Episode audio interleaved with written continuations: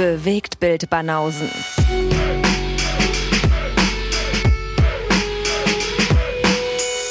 Filme, Kino und Serien, bis ihr kotzt. Moin. Guten Morgen. Was geht? Naja, noch nicht so viel. Wir sind ja, für uns ist ja beide sehr früh. Das gute Morgen war tatsächlich wörtlich gemeint, ja. Ja, eben. Von mir äh, war es nicht nur eine Hamburger Floskel, sondern äh, ja, sehr frühzeitig für uns. Und dreieinhalb, Sta dreieinhalb Stunden Schlafen müssen wieder reichen für meine, für meine Rezension. Muss reichen. Wenn es für die Ja hier Filme Jungs reicht, dann muss es auch für uns auch reichen, oder? Stimmt, ja. Da war es bei dir so, oder? Ja. Ja.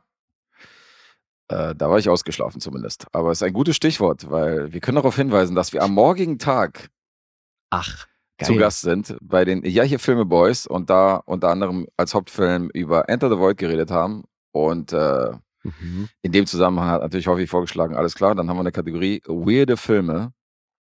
Und ähm, Und es war weird. es war weird. Und Lee Ja. und ich haben auch alles geguckt, was irgendwie guckbar war und was man äh, kriegen konnte. Mhm. Und da sind ein paar sehr interessante Projekte dabei. Also Oh ja. schaut da rein, ist mit Video, mit Bild. Haben wir mal unsere Fressen in die Kamera gehalten bei YouTube. Die Jungs abonnieren und darum nicht einschalten. Also hat äh, riesen Spaß gemacht. Da sind wir auch sehr gespannt, wie die Episode geworden ist. Aber so beim, beim Aufnehmen War lustig. war es lustig. Ja. Ja. Und auch schön kontrovers. ja, auf jeden Fall kontrovers. Und äh, über weirde Filme kann man ja auch immer gut diskutieren. Das ist ja Aber hallo. für den einen prätentiös und für den anderen äh, flashig und für den dritten, der dritte ist überfordert. Mhm. Meistens Hoffi. Und ähm, So, so. deswegen ist das immer schon sehr interessant. Ja, ist kein Wunder, dass ich so oft irgendwie die Meinung von Hoffi teile. Ist das so, ja? Naja, also da du den am laufenden Band disst, äh, weiß nicht. Ist Naja, wahrscheinlich eh eine Seelenverwandtschaft schon zwangsläufig vorhanden. Gut, das ist ja dann, glaube ich, äh, das ist ja dann einfach nur parteiisch. Das hat ja nichts mehr mit der Meinung zu tun. Das kann man ja nicht ernst nehmen, dann die so. Meinung. Wenn das einfach nur so gegen das Establishment ist, egal was da kommt. Naja, also so egal finde ich ist das bei ihm gar nicht. So egal ist das nicht. Nee. Ja, Hoffi basht mich ja auch gerne mal für sechs Punkte Filme. Aber so ist er halt. Er ist halt ähm, hasserfüllter Typ. Äh, siehst du, du, ey, ich glaube ich glaub tatsächlich, dass in anderen Nationen wäre er wahrscheinlich einfach ausgesprochen leidenschaftlich. Ach so. Wer Hoffi als Spanier? Wäre Hoffi eine Latina, würden alle sagen, boah, ist die rassig. Hoffia. Hoffia, du bist aber eine rassige Frau. Komm, wir tanzen Tango. El Hoffo, Alter. El Hofo, ja. Äh, El Hofo kommt rein und die Sonne geht auf und er steht da mit seinem, Geil, Alter. El Hoffo, ist Ja. gut. Bow to your sensei! so sieht's aus, reibt sich äh, mit Daumen und Zeigefinger an seinem Schnurrbart. Ja, genau, ganz suffisant. Und dann wird erstmal die Gitarre ausgepackt, ein Fuß auf den Stuhl und Flamenco. Orale. Orale. Geil. El Ja, Hoffi. ist auch geil. Ja, aber lustig bei denen. Ja, unbedingt einschalten und äh, gucken. Mhm. Und äh, für Streams sorgen und wie gesagt, also wir waren ja schon dreimal, glaube ich, insgesamt bei den Jungs. Ja. Aber das erste Mal, seitdem die mit Video aufnehmen und seit- das erste Mal so richtig mit Bild und mit, äh, ja. mit bewegten Bildern. Insofern, äh, Und das ausgerechnet an einem Tag, wo ich überhaupt nicht gepennt habe. Ey, geil. Ja, aber äh, habe ich mir hoffentlich nur durch Gähnen anmerken lassen. Ansonsten weiß ich nicht. ja, das werden wir sehen. Ja. Aber jetzt sind wir zumindest pari, weil als die eine Wir quatschen über Filme-Episode war, ich glaube, das Jubiläum, die 100. Episode sogar war das oder so, Okay. wo ich in Wien war, Mhm. da ging es mir genauso. Da bin ich fünf Minuten vorher aufgestanden und äh, voll wenig besten, geschlafen und äh, da war ich auf jeden Fall, das äh, sieht man mir auch definitiv an, dass ich da noch 20 Jahre älter aussehe, als ich sowieso schon aussehe. Ja. Tragisch. Na, gucken wir mal, was das heute wird. Gucken, was das heute Wenn wird. du Aber bevor wir, Voraussetzungen hast. genau, aber bevor wir hier ins äh, Eingemachte gehen, äh, machen wir zwar selten, aber ich würde schon gerne erwähnen, wenn wir schon an diesem herrlichen Valentinstag aufnehmen, an dem Tag hat nämlich einer Geburtstag, der uns seit der ersten Stunde supportet, unterstützt und hört. Ah ja? Insofern würde ich natürlich die Gunst der Stunde schon nutzen und äh, unser Geburtstagsboy Erik hier grüßen Ach. Und äh, sagen, You're the shit! You're the shit! You're the shit! sponsert uns seit der ersten Stunde, hört jede Minute von uns. Insofern, der hat heute Geburtstag. Also schicken wir mal, würde ich sagen, Happy Birthday durch die Mikrofone, oder? Ja, geil. Ich könnte noch Daves äh, Happy Birthday einspielen hier. Mach das mal, ja, ist ja ein bisschen Death Metal. birthday to you. Happy birthday to you. Happy birthday. Ja, Erik. To you. So, nur für dich. Das passt super, weil Erik ja sowieso ein Metal, Metalhead ist. Insofern, das war, das ist ja schon ein bisschen Death Metal, was, Ja, was. Dave da gemacht Äh, hat. Logisch. Und Muss man einfach wenn, nur fünfmal wenn die abspielen. Mundharmonika für eine Musikrichtung bekannt ist, dann für Metal. So sieht's aus. Auf jeden Ja. Fall. Definitiv. ja, sehr schön. Ja, Happy Birthday. Wie geil. Der hat am Valentinstag. Boah, das ist ja auch irgendwie scheiße für Beziehungen und sowas, oder? Weiß ich nicht. Meinst du, dass dann äh, äh, der Geburtstag praktisch die, äh, den Valentinstag ja, überschattet? Tür voll. Und alle seine Äh. Ladies immer so, ah, lame, jetzt müssen wir hier seinen Geburtstag feiern und ich kann keine romantischen Ansprüche stellen. Vielleicht, ja. Ich finde der Valentinstag finde ich ja ein bisschen. al- Ich bin der Weihnachtsfan, habe ich schon gesagt, aber Valentinstag finde ich wiederum ein bisschen albern. So, das ist so. Das ist so, als wenn du sonst nicht lieb bist zu deiner Freundin. So, Ja, weißt du, das ist wie Muttertag Jahr- und so, klar. Ja, ja, genau. Ja. Wobei ich finde auch sowieso, habe eh so ein bisschen Problem mit diesen ganzen adaptierten amerikanischen Feiertagen. Mhm. Da gehört Valentinstag für mich halt auch dazu. Also was als wir Kinder waren, hat kein Mensch Valentinstag interessiert. Oder Halloween oder so, ja. Ja, das, kam, das kam aus den Staaten rübergeschwappt. Ah, ja. Wie so vieles. Wie McDonalds. Siehst du, früher, ah, war doch alles. Früher, Wobei, ja, nee, McDonalds gab's, äh, gibt's schon länger. Naja, zumindest auch äh, bei der Weihnachtszeit wird ja, jetzt mal abgesehen von irgendwelchen Glaubensgeschichten, aber da wird ja auch keiner ausgeklammert. Also jetzt heißt es so Valentinstag und so weiter für alle Verliebten und so weiter und die Singles, für die ist das nichts Besonderes oder was. Es gibt ja bei Amazon, wie es diesen Black Friday gibt, gibt es ja sogar eine Aktion, wo nur Singles irgendwie den Rabatt kriegen. Ich weiß gar nicht, wie die das überhaupt nachweisen. Was? Ja, ja, das gibt doch so einen Singles Day, wo du bei Amazon und so, also ist so wie Black Friday, da bieten voll viele äh, Händler, bieten da irgendwelche Rabatte oder Sonderaktionen ein, wenn du halt Single bist. Und jetzt wirklich, wie soll das überprüft werden? Ich habe keine Ahnung, wonach die da gehen. Kurz Telefonumfrage. Haben Sie einen Freund? Gehen ja bei jedem erstmal vorbei und gucken. Das ist auf jeden Fall eine gute der Frage. auch alleine, ja. wie die das machen. Aber da dachte ich auch so, okay. Also Vor ich finde es allem- mal bescheuert, wenn so bestimmte Gruppen halt so ausgeschlossen werden, weißt du. Und bei Weihnachten finde ich halt cool, weil dann ist die ganze Stadt ist geschmückt, das ist alles so ein bisschen so die Atmosphäre, es ist nicht nur ein Tag, sondern es ist ja so ein bisschen Zeit. Mhm. Du hast dann im Supermarkt, hast ja andere Sachen, als du normalerweise hast und so, da kann man das Ganze ein bisschen so über Wochen zelebrieren. Aber so dieses Jahr heute an einem Tag, heute bist du 24 Stunden nett zu deiner Freundin und schlägst sie mal nicht. Ist, also, wozu? Na super. Ja. Gleich so. Mhm. Naja. Naja, vielleicht ist, also ich glaube, das geht ja auch in beide Richtungen, oder? Valentinstag ist ja jetzt nicht der Freundinnen-Tag, sondern Ja, das ist ja irgendwie, gilt, glaube ich, für alle Verliebten, oder nicht? Ja, logisch, aber sehe jetzt meine POV. Ich sehe es du natürlich bist halt einfach, siehst dich nicht so als Verliebter. Äh, Jetzt im Moment sowieso nicht, aber äh, ich habe ja die männliche POV. Insofern rede ich natürlich davon, dass du deine Freunde verwöhnst und äh, nicht aus der umgekehrten Sicht, weil Sollen wir vielleicht mal einen Aufruf starten? Nee, kein Aufruf. Ich Komm war schon. noch nie auf irgendwelchen Dating-Apps und äh, Aufrufe und Single-Partys. Das ist nicht meins. Machen wir mal den Rudi Carell wieder hier. Nee, nee, lass mal. Kai Pflaume. Ich meine, Ach, so eine, so eine sehr filmverliebte Lady, das wäre doch praktisch für dich. ich wollte gerade sagen, wenn da draußen eine filmverliebte Lady ist, die, äh, die vielleicht aussieht wie Scarlett Johansson oder kann Und- auch eine dunkelhaarige sein übrigens. Ich bin da sehr flexibel. Also eine dunkelhaarige Scarlett Johansson, aber wichtig, äh, Eine rothaarige Scarlett halt Johansson ist noch- auch so okay. Da sieht man mal, wie, Ach so, äh, wie, äh, du bist da sehr offen. wie offen ich bin. Ja, brutal. Nur eben jetzt, also das mit dem. Alter ist so eine Sache, ne? Die darf halt nicht über 25 sein. Naja, das mit 25, das können wir schon ein bisschen nach, äh, da können wir schon mal ein bisschen nach oben rangieren. Ah ja? Ja, ja, ja, da bin ich Okay. mittlerweile ein bisschen flexibler geworden. Wo ist da jetzt so das? Meine letzte Freundin war 39, muss ich mal hier erwähnen. Also Entschuldigung, um mal diesen Ruf hier Naja, gut, aber abzustreifen. Ja, die gibt's nicht mehr. ich starte auf die 40 zu. Habe ich abgesägt. oh fuck, ey, die ist bald 40. Nein, Ja, natürlich nicht. Nee. Okay, ja, gucken wir mal. Vielleicht fühlt sich da jemand berufen. Jetzt aber, jetzt macht er hier so eine Single-Show draus. Ey. Ich glaube, ich bin da. Ich habe ja sowieso ein großes Problem mit so, mit so Blind Dates oder irgendwas so, die Katze im Sack kaufen. Das Boah, Blind Date, das hatte ich auch noch nicht.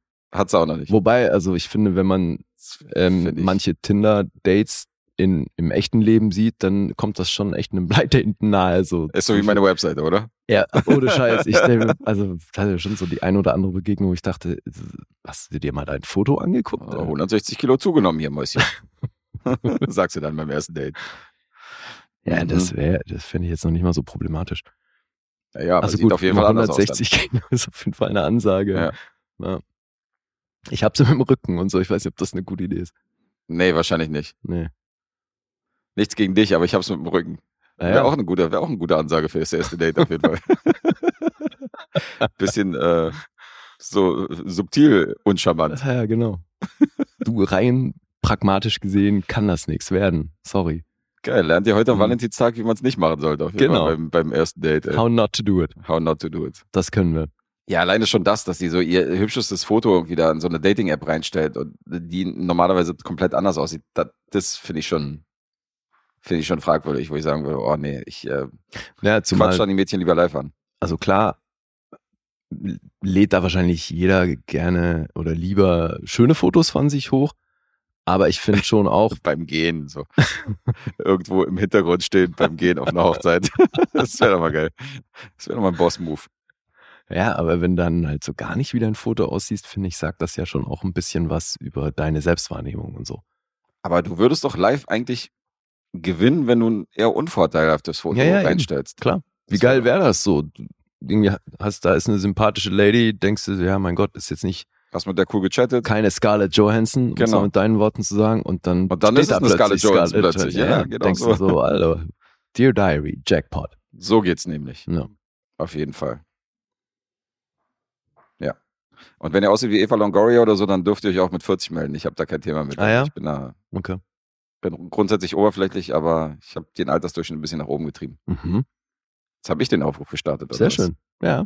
Unglaublich. ja, guck mal. Hab dann keine Zeit mehr zum Podcasten, weißt du ja. Ja, du, dann schrauben wir das halt ein bisschen runter. Haben wir schon gesagt. Müssen nie mit leben. Schraube ich sie auch ein bisschen runter in der Zeit. It appears we are in the presence of the fabled one. The Fabled One, ja gut. Ach ey, das ganze Beziehungsgedöns, das passt sehr gut zu meinem ersten Projekt. ja, dann können wir auch direkt überleiten. Haben wir doch Ja. wieder unfreiwillig eine Überleitung hingelegt. Ganz elegant. Ich bin immer auch sehr begeistert über die Überleitung äh, aus der Supporter-Episode, die ihr erst noch hören werdet am äh, übermorgigen Tag, am Sonntag. Da war Alessandro nämlich dabei. Ach, Und äh, den unfreiwilligen Übergang, den du hingelegt hast zu seinem Film, den er mitgebracht hat, der war toll. der ist famos, Mhm. muss man mal sagen. Ja, könnt ihr am Sonntag hören, Mhm. wenn ihr supportet. Wenn ihr supportet, richtig. So. Die guten Kinder machen das schon. Mhm. Der Film, das ist wahrscheinlich die Sorte Film, den du auch schon gesehen hast. Also würde mich zumindest mal nicht wundern, weil manchmal guckst du dir ja auch gerne so Independent-Komödien an. Erst recht, wenn die schauspielerische Beteiligung so ein bisschen was kann. Und da war ich schon auch überrascht, ey. Das Line-Up hier ist dann doch, also gerade für diese Sorte Film und dafür, dass es ein sehr kleiner Film ist, ist das echt krass. Aber Mhm. da ist offenbar jemand ziemlich connected. Und ich Heißt das wieder, ich lass mich vom Cast blenden, wolltest du damit sagen? Nö, das war nur meine Herleitung, dass ich mir vorstellen könnte, dass du den gesehen hast. Ich weiß es ja nicht. Gucken wir mal. Mhm. Weil den, ich hatte schon mal einen Film von dem Regisseur. Joe Swanberg heißt der Herr. Und ich habe hier mal Drinking Buddies besprochen. Ja, ich erinnere mich. Das war so eine Komödie, auch wieder aufgebaut wie einiges, was wir hier haben, wo es eigentlich nur grobe Outlines gibt und die Dialoge werden improvisiert. Mhm. Der kam ja nicht so gut bei mir an, weil das irgendwie durch diese Improvisation dann stellenweise schon auch sehr viel Leerlauf hatte, finde ich. Und Joe Swanberg hat aber eben schon recht viel gemacht, 33 Regie-Credits, aber eben sehr viel Independent-Film und auch Serien hat er gemacht. Ja, geschrieben hat er diesen Film hier zusammen mit Jake Johnson, der spielt nämlich die Hauptrolle. Und War da, nicht auch bei Drinking Buddies dabei? ja, genau.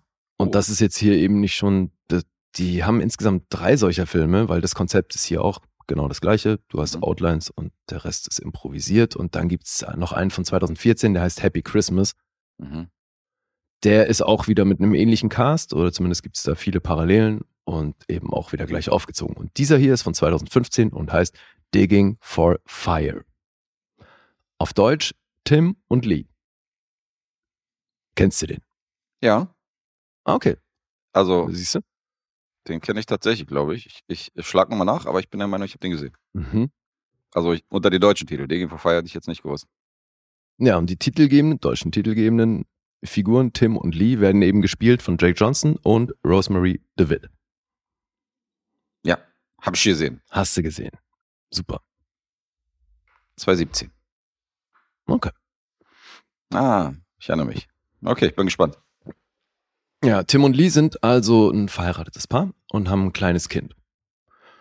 Und jetzt haben die die Möglichkeit, über eine Freundin von Lee in einem sehr schicken Haus in den Hollywood Hills zu wohnen, so Airbnb-mäßig. Die Dame, der das Haus gehört, die ist jetzt in Europa unterwegs und länger weg. Und weil Lee eine gute Freundin von ihr ist, sagt die, ihr könnt da jederzeit rein. Und dann fahren die dahin, wollen so ein bisschen ausspannen, aber eben auch vor allem, weil Tim das schon lange vor sich hergeschoben hat, endlich mal die Steuererklärung machen. Mhm. Und die denken sich, ja, ist ein geeigneter Ort dafür. Und er unternimmt aber irgendwie alles, um das nicht zu machen. Also beschäftigt sich halt permanent irgendwie mit anderen Dingen. Unter anderem ist er dann eben da auch auf dem Gelände unterwegs und das ist eben da auf den Hollywood Hills. Und dann so am Hang und da sind in diesen Hügeln eben viele Pflanzen und er läuft da so ein bisschen zwischendurch und stolpert dann irgendwie über was und fängt an, da rumzugraben und stößt plötzlich auf eine alte Pistole und einen Knochen. Mhm. Und dann fängt er halt gleich an zu überlegen, ja, mal, was ist denn hier passiert? Und das ist ja schon auch eine komische Kombination von Dingen und das war da verbuddelt und unter Umständen wurde da jemand erschossen und dort vergraben und vielleicht liegt da eine komplette Leiche. Mit dem Verdacht ruft er dann auch die Polizei an und sie denkt sich schon so, oh Mann, ey, das ist nicht unser Haus und du gräbst da im Garten rum und hm, was soll das? Und wir wollten doch hier eigentlich eine schöne Zeit verbringen. Außerdem, warum machst du nicht lieber die Steuererklärung als den Scheiß jetzt? Und er sagt, ja, aber das muss man doch jetzt wissen und wir können das doch nicht so einfach lassen. Dann ruft die Polizei an, die sagt aber auch, hey, also wenn ihr dann tatsächlich mal irgendwie eine Leiche gefunden habt, dann könnt ihr nochmal anrufen, aber bis dahin machen wir mal gar nichts. Ja, und diese Meinungsverschiedenheit über dieses Vorgehen mit dem Umstand jetzt, die führt dazu, dass die beide dann erstmal ihre eigene Sache machen. Das Kind ist dann irgendwie auch bei den Eltern untergebracht und sie zieht dann los, während er bei sich in dem Haus dann alte Freunde einlädt, die dann auch vorbeikommen, noch Ladies dabei haben, der eine zumindest. Und dann wird getrunken und Drogen konsumiert und halt so ein bisschen gefeiert und dann irgendwann halt auch da wieder weitergegraben, weil das ist halt das Ding, lässt ihn nicht los. Und Mhm. Lee zieht währenddessen los und landet in einer Kneipe, wo sie dann auch jemanden kennenlernt, mit dem sie dann auch einen Großteil des Abends verbringt. Und ja, ich weiß nicht, ob das das wiederum original titelgebende Digging for Fire ist. Ich weiß noch nicht so richtig, wie man das interpretieren soll. Ich habe gelesen, dass der Film nach einem Pixies-Song benannt ist Okay. dass der wohl so heißt. Aber man kann da in der Handlung schon noch ein bisschen was herleiten, finde ich. Wie auch immer, das geht ja nicht um Titel. Der, das, was in der Geschichte erzählt wird, ist, glaube ich, so ein bisschen die Suche nach, naja, so diese größeren Fragen der Ehe oder Beziehung im Allgemeinen und vor allem auch Elternschaft, ne, weil es schon für sie schon auch stark darum geht, dass sie sagt, so, hey, ich finde es ja total cool, jetzt so ein kleines Kind zu haben, aber sie fragt dann eben auch ihre Mutter, hey, wann, wann habe ich denn mein Leben zurück? Also wann war das bei dir, dass du sagst, so, ja, okay, jetzt habe ich quasi das Gröbste überwunden mit dem und jetzt kann ich auch mal wieder zu mir selbst finden, weil sie sagt, ihre Aufgabe und ihre Rolle damit ist jetzt halt auch nur Mutter sein. So, es hört halt auch nicht auf. Die ganze Zeit ist halt was, worum du dich kümmern musst als Mutter und sie kommt halt auf diese neue Rolle noch nicht so richtig klar. Mhm. Deswegen ist das so ihre Auseinandersetzung damit und eben ja, so der Film beschäftigt sich vermeintlich mit so größeren Fragen des Lebens. Und das ist eben wirklich mitunter in einzelnen Szenen, aber dann halt schon echt auch groß besetzt. Hier spielen wirklich ein paar große Namen mit. Der Herr, mit dem Lee dann den Abend verbringt, der wird von Orlando Bloom gespielt. Und die Dame, mit der Jake Johnson dann nach dieser Feierei noch mehr zu tun hat, Max, die wird von Brie Larson gespielt. Mhm. Und sein bester Freund ist Sam Rockwell, der kommt dann noch an mit anderen Freunden in Form von Chris Messina, Anna Kendrick. In einer kleinen Szene von Lee sehen wir Timothy Simmons und Jenny Slade. Die Eltern von ihr sind einfach Sam Elliott und Judith Light. Mhm. Alter, und ich war so irritiert, weil ich weiß nicht, ob ich jemals einen Film gesehen habe, wo Sam Elliott keinen Schnurrbart trägt. Das war wirklich wie mit Tom Selleck in In and Out. Alter, das ist maximal verwirrend, ey. Du kannst auch nirgendwo anders hingucken. Es ist die ganze Zeit so, Alter, es ist Sam Elliott, aber es fehlt was. Ja, auf jeden Was Fall ist mit seinem was. Gesicht los? Das ist hat so komisch, Alter. Ja, das stimmt. Ja, ist richtig krass. Ja, und dann haben wir noch Jeff Boehner, Ron Livingston, der ja übrigens auch bei Drinking Buddies dabei war. Hm. Jane Addams, die wir auch in einem anderen Film hatten und äh, Mike Birbiglia, der spielt dann eben auch noch einen sehr guten Freund von ihm und von ihm hatte ich ja auch schon einen Film, wo er Regie geführt hat und auch so. Also ja, schon Leute, die man kennt. Und das so in der Summe für so einen kleinen Film fand ich das schon krass, zumal das jetzt auch wieder die Sorte Festivalfilm ist, der dann keinen großen Release bekommt und so. Also deswegen ist auch hier das Einspiel ist ein kleiner sechsstelliger Betrag, irgendwie 119.000. So, das ist Mhm. halt nicht der Rede wert. Aber krasses Line-Up, definitiv. Ja. Und eben wirklich genau das gleiche Konzept wie bei Drinking Buddies und das macht Joe Swanberg halt öfter mal. Hm. Und es basiert wohl schon, also einzelne Situationen, die hier erlebt werden, basieren anscheinend tatsächlich auf dem Leben von Jake Johnson, weil der mal in, in seinem Garten irgendwelche Dinge gefunden hat, die er spannend fand. Ich würde ihm auch zutrauen, dass er sich vor der Einkommenssteuererklärung drückt. Ja, auf, auf jeden. Auch so klar. ein bisschen Typecast. Und dann, was mir wirklich fast schon unangenehm aufgefallen ist, ist, wie präsent Adidas in diesem Film ist. Also die müssen auf jeden Fall was beigesteuert haben. Trägt Alter, so Jogger, wa? er trägt irgendwie vier verschiedene Adidas-Anzüge. Hm. Selbst Leute, die neu dazukommen, haben dann plötzlich irgendwelche Adidas-Tracking-Schuhe an und so. Also es ist halt wirklich auffällig, wie präsent dieses Label in dem Film ist. Es, die erklären so ein bisschen darüber auch, dass er, also dass er die ganze Zeit irgendwelche Jogginganzüge trägt. Äh, Er ist in der Geschichte Sportlehrer Hm. und äh, läuft deswegen halt gerne in gechillten Klamotten rum, aber war schon auffällig. Aber gut, es tut jetzt der Handlung und dem Film keinen großen Abbruch. Ich fand es halt nur eben sehr präsent. Mhm. Ja, und das Ganze geht eine Stunde 25, ist rated R und ich war nicht begeistert. Das plätschert so vor sich hin und ich habe mir die ganze Zeit gedacht, ich glaube, wenn ich Jake Johnsons Freundeskreis total gut kennen würde oder da mit drin wäre, fände ich das wahrscheinlich hammerlustig. Aber eben, es fühlt sich so an, als müsste ich da Teil von sein, um das wirklich Mhm. auch gut zu finden. Aber du, die Kritik, also da wir da so ein paar Sachen durchgelesen von den renommierten Portalen und Zeitschriften und der kommt erstaunlich gut weg. Viele finden das hier Murder Deep und so dieses Hin- und Herpendeln von Comedy und Drama und dass es eben eigentlich um so was wirklich Großes geht und diese Beziehungsfragen. Ich fand das alles dann doch eher oberflächlich und wie gesagt, plätscherte so vor sich hin Mhm. kann man halt schon machen, weil geht nicht ewig und ich mag ja sehr viele der Beteiligten. Aber es ist halt schon krass, ne? So dass hier Anna Kendrick ist in zwei Szenen abgefrühstückt, andere nur in einer. Da fragen wir sich dann schon, also wie viele. Feiern irgendwelche Geburtstag war und die treffen die in so einer Bar. War das der Film? Nee. Nee, dann habe ich den verwechselt. Da hatte, ich habe schon mal einen Film gesehen, wo einer Kendrick so eine super kleine Rolle hat und in so einer Freundestruppe drin war, in so einer Bar und dann quatscht die kurz mit dem Hauptprotagonisten Hm. und dann war die schon wieder weg. nach Nee, sie ist hier eben eine, die, also die Ach, Freunde du bringen, gesagt. genau, die bringen zwei Ladies mit und das sind Brie Larson und Anna Kendrick und dann wird kurz im Pool gehüpft und gibt's einen Dialog und dann war's das. Mhm. für Anna Kendrick und Brie Larson kommt dann eben am nächsten Tag nochmal wieder und so. Aber ja, Eben. Ja, viel ist nicht haften geblieben von dem Film. und Christina, Chris Messina dann auch mal kurz komplett nackt, wo ich auch dachte, okay, hätte es jetzt für die Sorte Film wahrscheinlich nicht gebraucht, aber wenn er Bock hatte, okay. Mhm. Dann so, so plötzlich so, schwupps war er nackt und rennt frontal auf die Kamera in den Pool. Vielleicht hat er Mhm. Bock gehabt. Ja, anscheinend.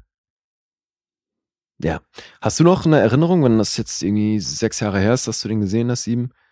Weißt du da noch was? Ja, ja, es ist ein bisschen, ist ein bisschen jetzt wieder, wieder vorgekommen nach deiner Erzählung mit diesem Knochen und so und wie er dann so vor ihr steht und ihr das zeigt und so ein bisschen, dass es um dieses Beziehungsgeflecht geht und um Verantwortung natürlich im Elterndasein und ich erinnere mich auch, dass Orlando Bloom so eine Hipster-Frisur hat, irgendwie so ein Dutt oder so, oder? Nee. Mhm. War das nicht der Film? Nee. Alter, okay, wo bin ich denn bei welchem Film? Und Sam Rockwell spielt aber auch so ein, so ein bisschen Slacker, oder? Ja gut, Sam Rockwell spielt ja selten ganz ruhige Typen. Oder, ja, aber er spielt ja auch ab und zu so Anzugträger und so. Ja, der hat ja auch schon so Ja, Geschäftsleute gespielt. aber selbst die haben dann ja meistens einen an der Klatsche. Also Mhm. er spielt ja schon meistens einen ziemlich cholerischen Typ und das ist hier halt auch wieder. Er ist halt der Freund, der immer feiern will und er kommt vorbei und unangekündigt und hier, gib mir ein Bier und hier liegt, legt er Koks auf den Tisch und komm schon, Mhm. gib ihm und so. Der ist halt auch der, der, dieser Freund, der nie gehen will dann, weißt du? Die Party schon längst vorbei und äh, hängt einer auf. gibt nicht auf, ja. Mhm. Die Sorte Freund ist das. Und schon auch, man merkt, die waren mal irgendwie beste Freunde, aber das ist, die sind, haben dieses Level nicht mehr. Mhm. So, und deswegen geht es natürlich auch ein bisschen um Freundschaft in dem Film. Also ja, eben, viele Themen so ein bisschen angerissen, aber das ging für mich nicht wirklich tief genug, als dass ich das groß spannend gefunden hätte. Ja, ich glaube, plätschert vor sich hin, ähm, das kann ich unterschreiben, ist nicht viel hängen geblieben von dem Film. Hm. Also geile Schauspieler, auch viele, die ich mag, logisch. Also die Mehrheit der aufgezählten und so weiter von hier sind, sind finde ich super. Aber das rettet den Film noch nicht, den fand ich irgendwie harmlos und passt Ja. schon ein Fazit. Harmlos passt auf jeden Fall auch echt gut auf den Film, ja. Mhm. Ja, und die eben, also ich glaube, das Publikum sieht das ähnlich, die Kritik offenbar nicht. Auf IMDb sind es 5,8. Und Der Metascore ist bei 69. Und da sind halt auch wirklich IndieWire vergibt eine 100, ne? Also, so. Naja, Und dann alle, was? Welchen Film habt ihr denn gesehen? Aber gut, ey, jedem das seine. Und auf Letterboxd 3,0.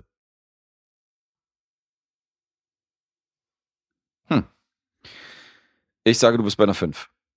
Das ist goldrichtig. Das ist goldrichtig. Schön. Yes, sir. Fünf Punkte. Hast du den geratet? Ich habe den geratet mit einer zweieinhalb.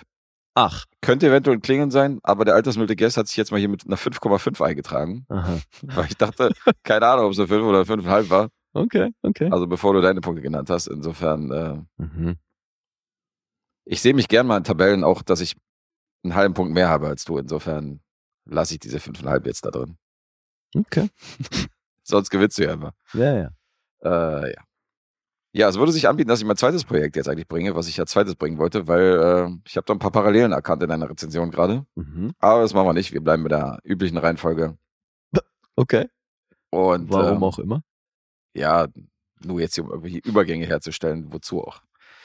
So haben wir vielleicht ein bisschen Abwechslung drin. Aber ich kann dir nachher erwähnen, warum ich äh, daran gedacht habe.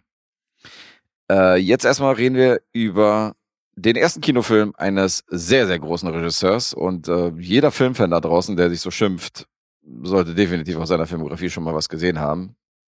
Kann mir nicht vorstellen, dass das nicht so ist, denn das ist wirklich einer der Top-Regisseure da draußen. Steven Spielberg. Und ähm, wir haben es angekündigt. Die Jagdsaison auf den Lostopf ist eröffnet. Das heißt, wir dürfen da jetzt wild rumwuchern. Und das habe ich jetzt gemacht. Und habe jetzt mal einen Lostopf-Film genommen, äh, jenseits sämtlichen Ziehungen. Und derjenige, der sich freuen darf, als allererstes ist der liebe Adrian. Schönen Gruß an Adrian. Der hat im Monat 6, 1923, äh, 1923.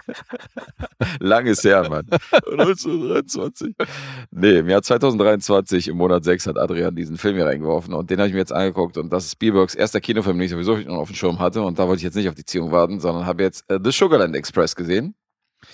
Und äh, wir haben ja abgemacht, dass wir den anderen informieren, wenn wir bestimmte Filme gucken. Und äh, du hast ihn auch geguckt. Oh ja. Mensch, da gibt's ja sozusagen eine gemeinsame Rezension für diesen äh, rausgewilderten Lostop-Film. Mhm.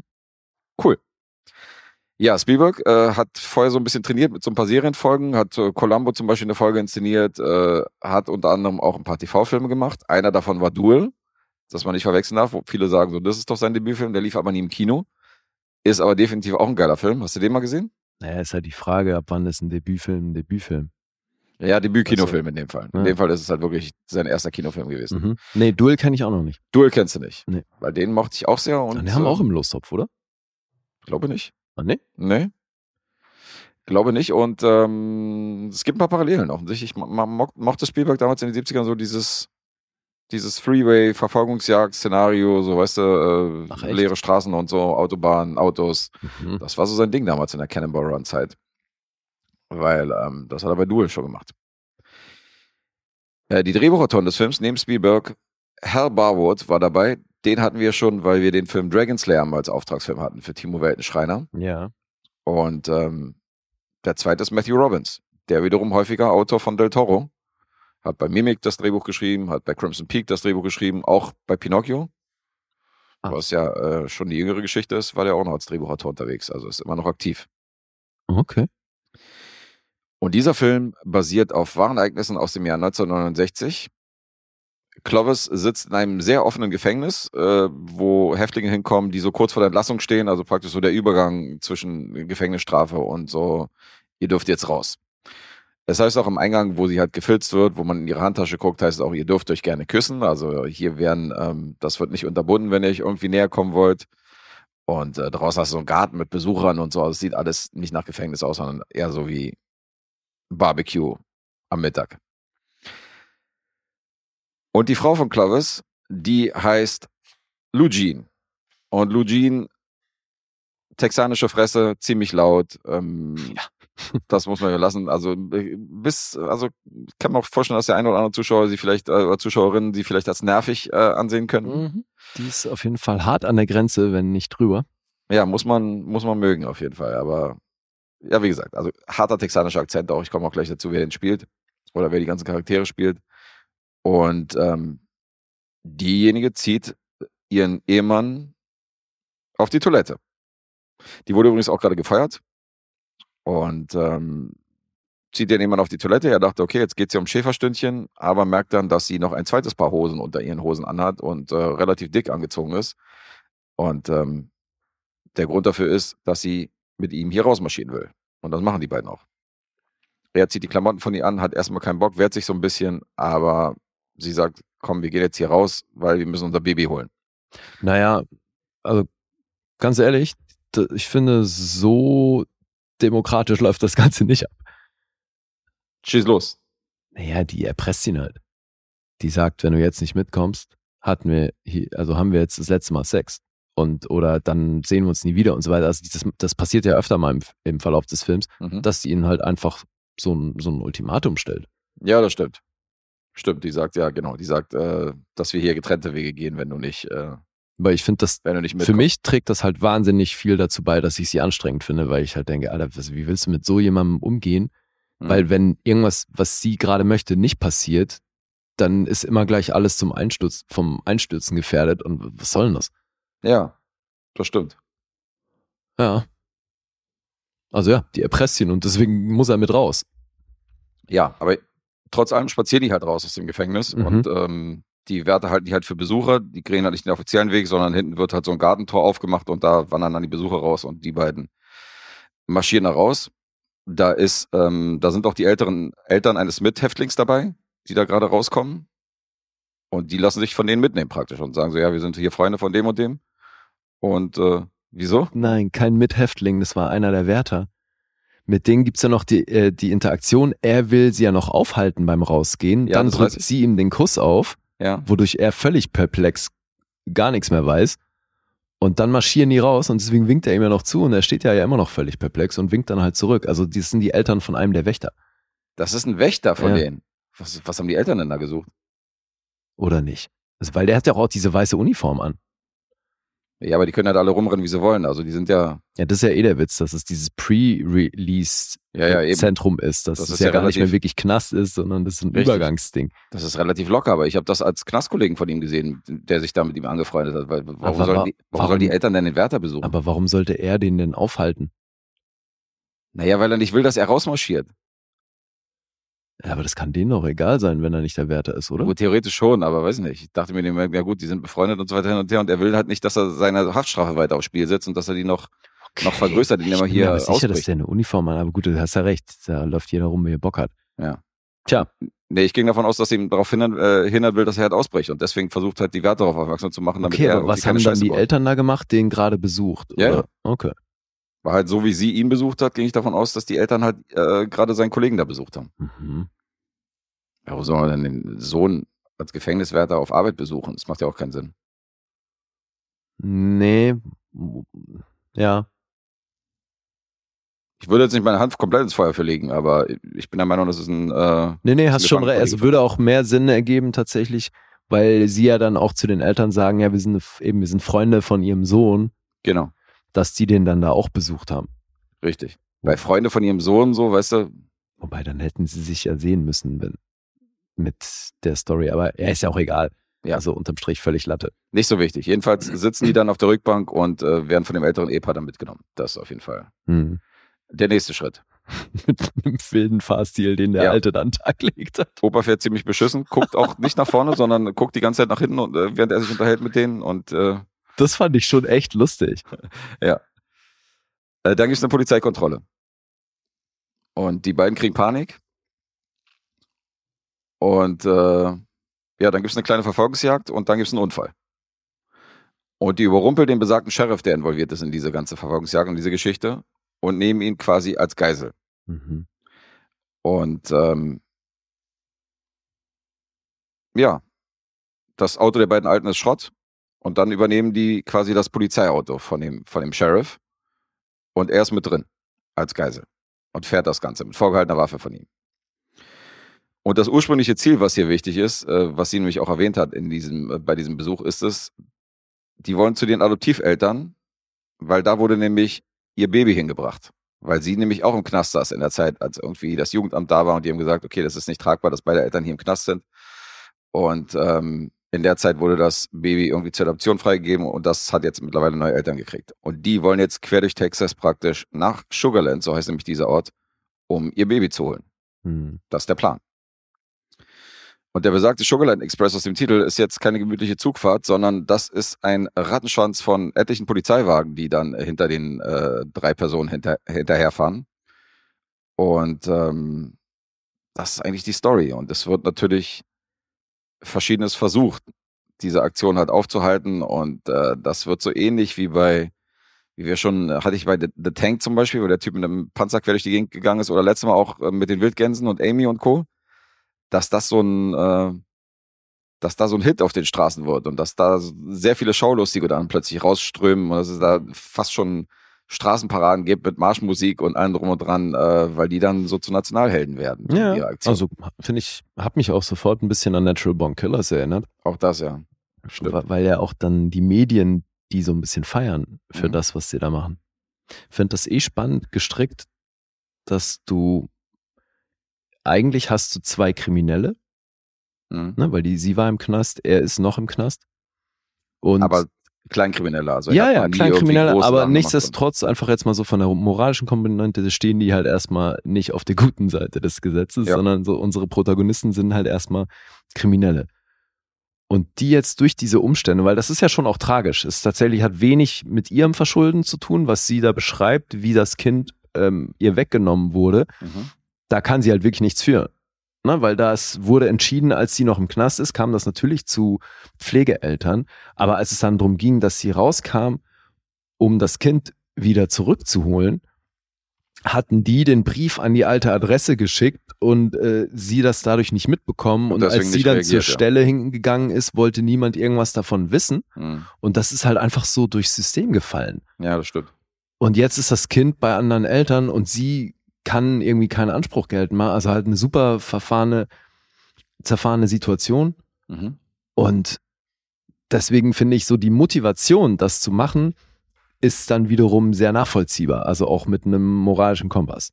Ja, ja, vor allem, weil er auch kurz, also weiß nicht, er wäre kurz danach rausgekommen. Also das kommt ja noch dazu. Ja gut, das wiederum ist dann natürlich hammerdämlich, ne? dass man Ja. sagt, du bist eh schon in diesem Pre-Release und hättest noch irgendwie drei Wochen oder was. Irgendwie sowas, ja. also das hätte man jetzt auch noch abwarten können. Aber weil sie eben so ist, wie sie ist, Mhm. gab es da keine Alternativen. Und dann ist es ja auch, das geht ja schon mit der ersten Polizeikontrolle los. Die hätten ja einfach chillen können. Ja, ja, da wäre nichts passiert, ja. Wäre wahrscheinlich nichts passiert, aber sie reagiert halt maßlos über. Mhm. Und dann geht die Scheiße erst los, ja. Ist auch so geil, die werden ja angehalten, weil der Alte halt so scheiße fährt und permanent nach hinten guckt, dass der da irgendwie mit 20 Meilen auf der Autobahn fährt und hinter ihnen halt sich eine übelste Schlange staut, weil der Mhm. einfach viel zu langsam fährt. Sagte der Sheriff auch, dass, dass er den Verkehr gefährdet, indem er zu langsam fährt. Ja, eben, aber so ein geiler Grund, angehalten zu werden, so und dann aber halt so überzureagieren, das ist natürlich, das ist halt auch alles sehr tragisch, weil das hätte nicht so eskalieren müssen. Ja, ja, das hätte logisch. ja eigentlich auch alles super easy laufen können. logisch, logisch. Ein bisschen Opfer der Umstände auch beide. Und deswegen finde der Film ist eine abgefahrene Mischung, weil der eben für mich schon auch so ein paar klare Comedy-Momente hat. Mhm. Aber so wie es aufgezogen ist, könnte es natürlich auch ein, ein Drama sein. Also die Story ist Drama, aber äh, die beiden Haupt, das Hauptpärchen und auch der Umgang so mit dem Sheriff und Co. hat ja schon komödiantische Elemente und so diese Verfolgungsjagd erinnert natürlich an Dukes of Hazzard und Ja. so diese ganzen Filme von damals, so ja. diese Burt Reynolds Filme und so. Aber ähm, ich finde, dass man hier schon ein recht beachtliches Debüt sieht, also dass man schon sieht, dass hier ein talentierter zukünftiger Regisseur hier zugange war wegen verschiedenen Sachen. Ja, aber das hätte mich sowieso, das wollte ich eh fragen, siehst du hier schon irgendwas von das, was für dich die Handschrift von Steven Spielberg ausmacht? Das wäre ein bisschen zu viel verlangt, dass man hier schon die Handschrift von Spielberg drin sieht, aber ich sehe, dass man jemanden hat mit Potenzial, den man für zukünftige größere Projekte auch anleiern kann. Das hätte ich damals, glaube ich, schon drin gesehen. Mhm. Weil, ähm, okay, John Williams hat hier schon seine Musik geschrieben, natürlich nicht so ikonisch wie bei anderen Filmen von ihm im weiteren Verlauf. Aber was ich richtig geil fand und umso unverständlicher, dass es nur zwei Kollaborationen zwischen den beiden gab, ist äh, der DUP, Wilmus Sigmund, der schon, der danach noch für äh, unglaubliche Begegnungen der dritten Art für ihn die Kamera gemacht hat. Mhm. Weil hier hat man zum Beispiel richtig geile Einstellungen zum Teil und äh, es gibt auch den ersten 360-Grad-Tracking-Shot in der Filmgeschichte, in dem man einmal so von der Vorderseite zur Rückseite und dann um das Auto rum praktisch Mhm. so die Kamera fahren lässt. Und das gab es vorher auch noch nicht. Und das fand ich schon, das gab fand ein paar ich schon richtig ziemlich coole. Einstellungen. Ja, da gab es im Zuge dessen auch einen Stunt, wo ich nicht drauf klargekommen bin, Alter. Mhm. Weil da hätte so viel schiefgehen können und ich sehe keine Möglichkeit, wie sie das abgesichert haben. Also, weil wurde einfach nicht abgesichert. Wo die Ähm, in diese als- Pfütze da fallen. Wahrscheinlich. Nee, als die beim Fahren kommt einmal so ein Der Reporter, News-Van ja, genau, den meinte ich ja. und interviewt die und dann schießt der Bulle auf den Wagen und der überschlägt sich. Beziehungsweise fällt um Ja. und da standen ja zwei, drei Leute auf dem Dach, Und die springen dann praktisch. die werden dann runtergeschleudert. Mhm. Alter, wir sehen im On aus der Einstellung, wie der Wagen umfällt und die davongeschleudert werden und dann so irgendwo vor der Kamera landen. Ja, an so einem Teich, das meinte ich ja mit dieser Pfütze. Ja, genau. Genau, an den dachte ich ja. Alter, wie haben die denn, so wie das Auto umfällt, sieht's nicht so aus, als hätten die irgendwie sicherstellen können, dass sich das Ding nicht nochmal überschlägt. Mhm. Was machen die denn, wenn Da der Erste, platt. der davon runterfällt, dann nochmal vom sich überschlagenen Auto erwischt wird? Ja, dann werden die platt. Der ist einfach Das drunter. Alter. Mhm. Ich bin voll nicht drauf klargekommen. So ein krasser Stunt. Also, da, pff, Ja, man könnte das Auto vielleicht fixieren, dass, so, dass es gar nicht so weiter sich überschlagen kann. Weil ja, aber dann, hätt- dann musst du ja irgendwo dazwischen einen Schnitt machen. Weil dann musst du den, dann, weil wir sehen ja das anfahrende Auto, wie sich's überschlägt oder wie es umfällt. Ja, aber kann man es nicht von der einen Seite sichern, dass es nicht irgendwie weiterrollt? Weißt du, was ich meine? So durch die Kamer Kameraperspektive Ach lösen? so. Das ist praktisch, dass irgendwann. Du meinst, dass sie das quasi von hinten irgendwie mit Genau. Drahtseil äh, oder genau so, ich und das, das ich bin mir jetzt nicht sicher, ob das Auto jetzt komplett irgendwie, ob man Ah. die beiden Seiten komplett sieht. Das wäre vielleicht ein Trick. ja, ich Ansonsten bilde es mir halt ein, dass verantwortungslos. man's, dass man's angefahren sieht. Äh, Da ist aber ein Schnitt, glaube ich. Ja? Ja, ja. Beim Schuss ist ein Schnitt. Genau, also du um, siehst den das, Schuss und dann- umfällt. Ich dachte, und dann, nach dem Schuss wäre direkt der, der Sch- Umschnitt auf die Frontale. Glaube nicht, bin mir nicht sicher. Okay. Ja, jedenfalls, also ich fand's super krass. Ja, allein schon krass, das krass. Ding mit äh, vom umfallenden Auto fliegen drei Leute runter und landen frontal vor der Kamera, ist Mhm. schon auch ein hartes Ding. Aber wie auch immer. Also es gab definitiv ein paar sehr coole Kameraeinstellungen und ich fand es eben irgendwie echt interessant aufgezogen, was das für ein Genre-Mix ist. Ja. Aber das war für mich auch gleichzeitig so ein bisschen Problem. Oder dadurch hatte der für mich dann zwischendurch so Abflachmomente, weil du hast dann diese ganze Zeit diese rasante Verfolgung und dann aber eben zwischendurch so Momente, wo es so runterkommt. Und das irgendwie, weiß ich nicht, fand das nicht so rund. Mhm. Wie ging's dir damit? Ja, es ist ja grundsätzlich nicht schlecht, wenn ein Film auch mal runterkommt und so ein bisschen zur Ruhe kommt. Ja, ja. Und diese Szene auf diesem, wo die sich dann so verstecken auf diesem, in diesem Autohandel. Ja, auch fand ich eben auch krass, weil es dann plötzlich wieder voll losgeht. Genau, ne? wollte gerade sagen, die eskaliert ja dann. Und was ja hier krass ist, ist, dass jeder bis an die Zähne bewaffnet ist. Also Ja. selbst Zivilisten und so weiter machen ja der Jagd auf sie und äh, halten ja da überhaupt nicht hinterm Berg. Aber hier wiederum mit Kombination sehr sympathisch und auch sehr cool geschrieben. Der befehlsgebende Sheriff ist tatsächlich sehr empathisch. Fand ich auch. Im Gegensatz zu anderen Rollen, wo sie hier so ein, Spielt auch geil. wo sie hier so einen fies sadistischen Arschloch-Sheriff wahrscheinlich äh, besetzt hätten oder beziehungsweise ihn so charakterisiert hätten, Ja. fand ich es hier gut, dass äh, äh, das war übrigens hier Ben Johnson, der, den du auch in White Bunch hattest. Mhm. Ups, jetzt an der Tür geklingelt. Jetzt hat's geklingelt, ja, jetzt machen wir mal kurz einen kurzen Break. God, the 80s are wild. Ja, und du hattest ja Ben Johnson in äh, The Wild Bunch und bei The Getaway hat er mitgespielt. Mhm. Und ich habe ja sowieso noch nicht zum Cast gesagt, insofern können wir sagen, dass Lou Jean von Goldie Hawn gespielt wird. Die war wahrscheinlich der größte Name im Cast damals in den äh, 70ern, also die kannte man schon. Äh, Im Gegensatz zu dem Schauspieler von Clovis, das ist William Atherton, das ist äh, Thornburg in der, in der Die Hard-Reihe oder bei Ghostbusters haben wir ihn ja gesehen. Ja. Hier noch in ganz jungen Jahren. ja, und danach auch eher immer so ein bisschen der Unsympath, ne? Ja, ja, öfter mal der Unsympath gewesen, definitiv. Hier noch sehr jung, also ich habe ihn erstmal nicht erkannt. Mhm. Ich wusste, dass ich den Namen schon mal irgendwo gelesen habe, aber ich konnte ihn nicht richtig zuordnen. Ja, und ähm, was die Preisverleihung angeht, ist das die einzige goldene Palme, die jemals ein Steven Spielberg-Film gekriegt hat. In Cannes, fürs Drehbuch. Der hat die Goldene Palme gewonnen. Der hat die goldene Palme für Script gewonnen, richtig. Ansonsten hat kein. Spielberg-Film irgendwie in äh, Cannes irgendwas gerissen. Mhm. Ja. Das ist ja abgefahren. Ausgerechnet für Script auch. Mhm. Und aus seiner Filmografie definitiv das niedrigste Einspiel mit 7,5 Millionen. Hat zwar auch nur 3 Millionen gekostet und ist natürlich ein Frühwerk von ihm. Insofern kann man das natürlich nicht bei den späteren Filmen zählen, aber mit 7,5 Millionen Einspiel als niedrigster Film ist wahrscheinlich auch erstmal eine Ansage. Mhm. Ja, als ich dich vorhin gefragt habe, ob du hier schon irgendwas von seiner Handschrift erkennst, ähm, ich finde, es gab so, so Momente im weiteren Verlauf, wo das mit den Medien so ein bisschen hochgekocht wird, was die machen und halt immer mehr Schaulustige und Supporter auch da sind, die, Mhm. die das gut finden. Kommen ja auch ganz viele mit ihren Kindern an und dann siehst du eben dieses Interagieren, weil ja gerade die Mütter sie so unterstützen, weil sie sagen, ey, lass dir dein Kind nicht wegnehmen, hol dir dein Kind zurück. Mhm. Und dann sehen wir zum Teil eben so Bilder von Müttern, wie sie mit ihren Kindern interagieren. Und das, was da so dieses, diese Mutterliebe oder dieses familiäre, wie er das da schon so in so kurzen Momenten inszeniert, da war ich kurz so, ah, okay, also da blitzte für mich so der, der Spielberg auf. Oder das, was für mich später seine Filme so ausgemacht haben. Ja, Familie spielt ja immer eine große Rolle bei seinen Filmen. Mhm. Wobei der nächste Film war ja dann direkt Jaws. Und dann war, glaube ich, unglaubliche Begegnung der dritten Art. Also Ja. schon irgendwie geht in eine andere Richtung. Ja, ja. Aber ich kann verstehen, dass sie gesagt haben, lass mal den Typen von Duel und äh, Sugarland Express nehmen. Weil die beiden Filme sind schon keine schlechte Visitenkarte, definitiv. Für. Mhm. Und Jaws war ja damals auch kein high budgeti- budgetierter Nee, Film, sondern klar. war ja einfach nur ein Creature-Feature. Weißt Ja. du, dass das so durch die Decke geht, hat ja keiner vorausgesagt. Mhm. Und der Dreh war ja auch sehr chaotisch, aber das ist erstmal eine andere Frage. Aber ähm, ja, gut, auch so dieses Kleinstadt-Ding ist ja auch so ein Spielberg-Ding, weißt du, so dieses typische bei E.T. und so, weißt Ja. du, ist ja, ist ja selten so, dass der so New York-Filme macht. Mhm. Und ähm, klar, so ein paar Sachen kann man hier schon reininterpretieren, aber ist jetzt nicht so, dass, äh, dass man jetzt hier die Handschrift 100% erkennt, wenn du nicht weißt, wer den gemacht hat, sofort siehst, okay, ist Spielberg. oder so. Nee, eben, denke ich auch.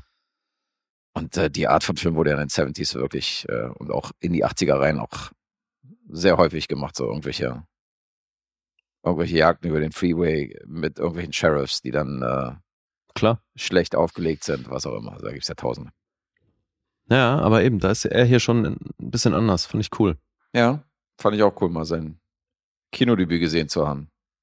Jetzt musst du Duell mal gucken, also würde mich interessieren. Den fand ich auch geil. Mhm. Ja, werde ich machen. Das ist auf jeden Fall mal, äh, also was die Spannungskurve angeht, ist das auf jeden Fall nochmal eine andere Nummer, weil das, hat, ein- das ist dann schon ein bisschen Adrenalin-Kino. Wenn auch so ein bisschen, äh, bisschen äh, so Mitternachtskino.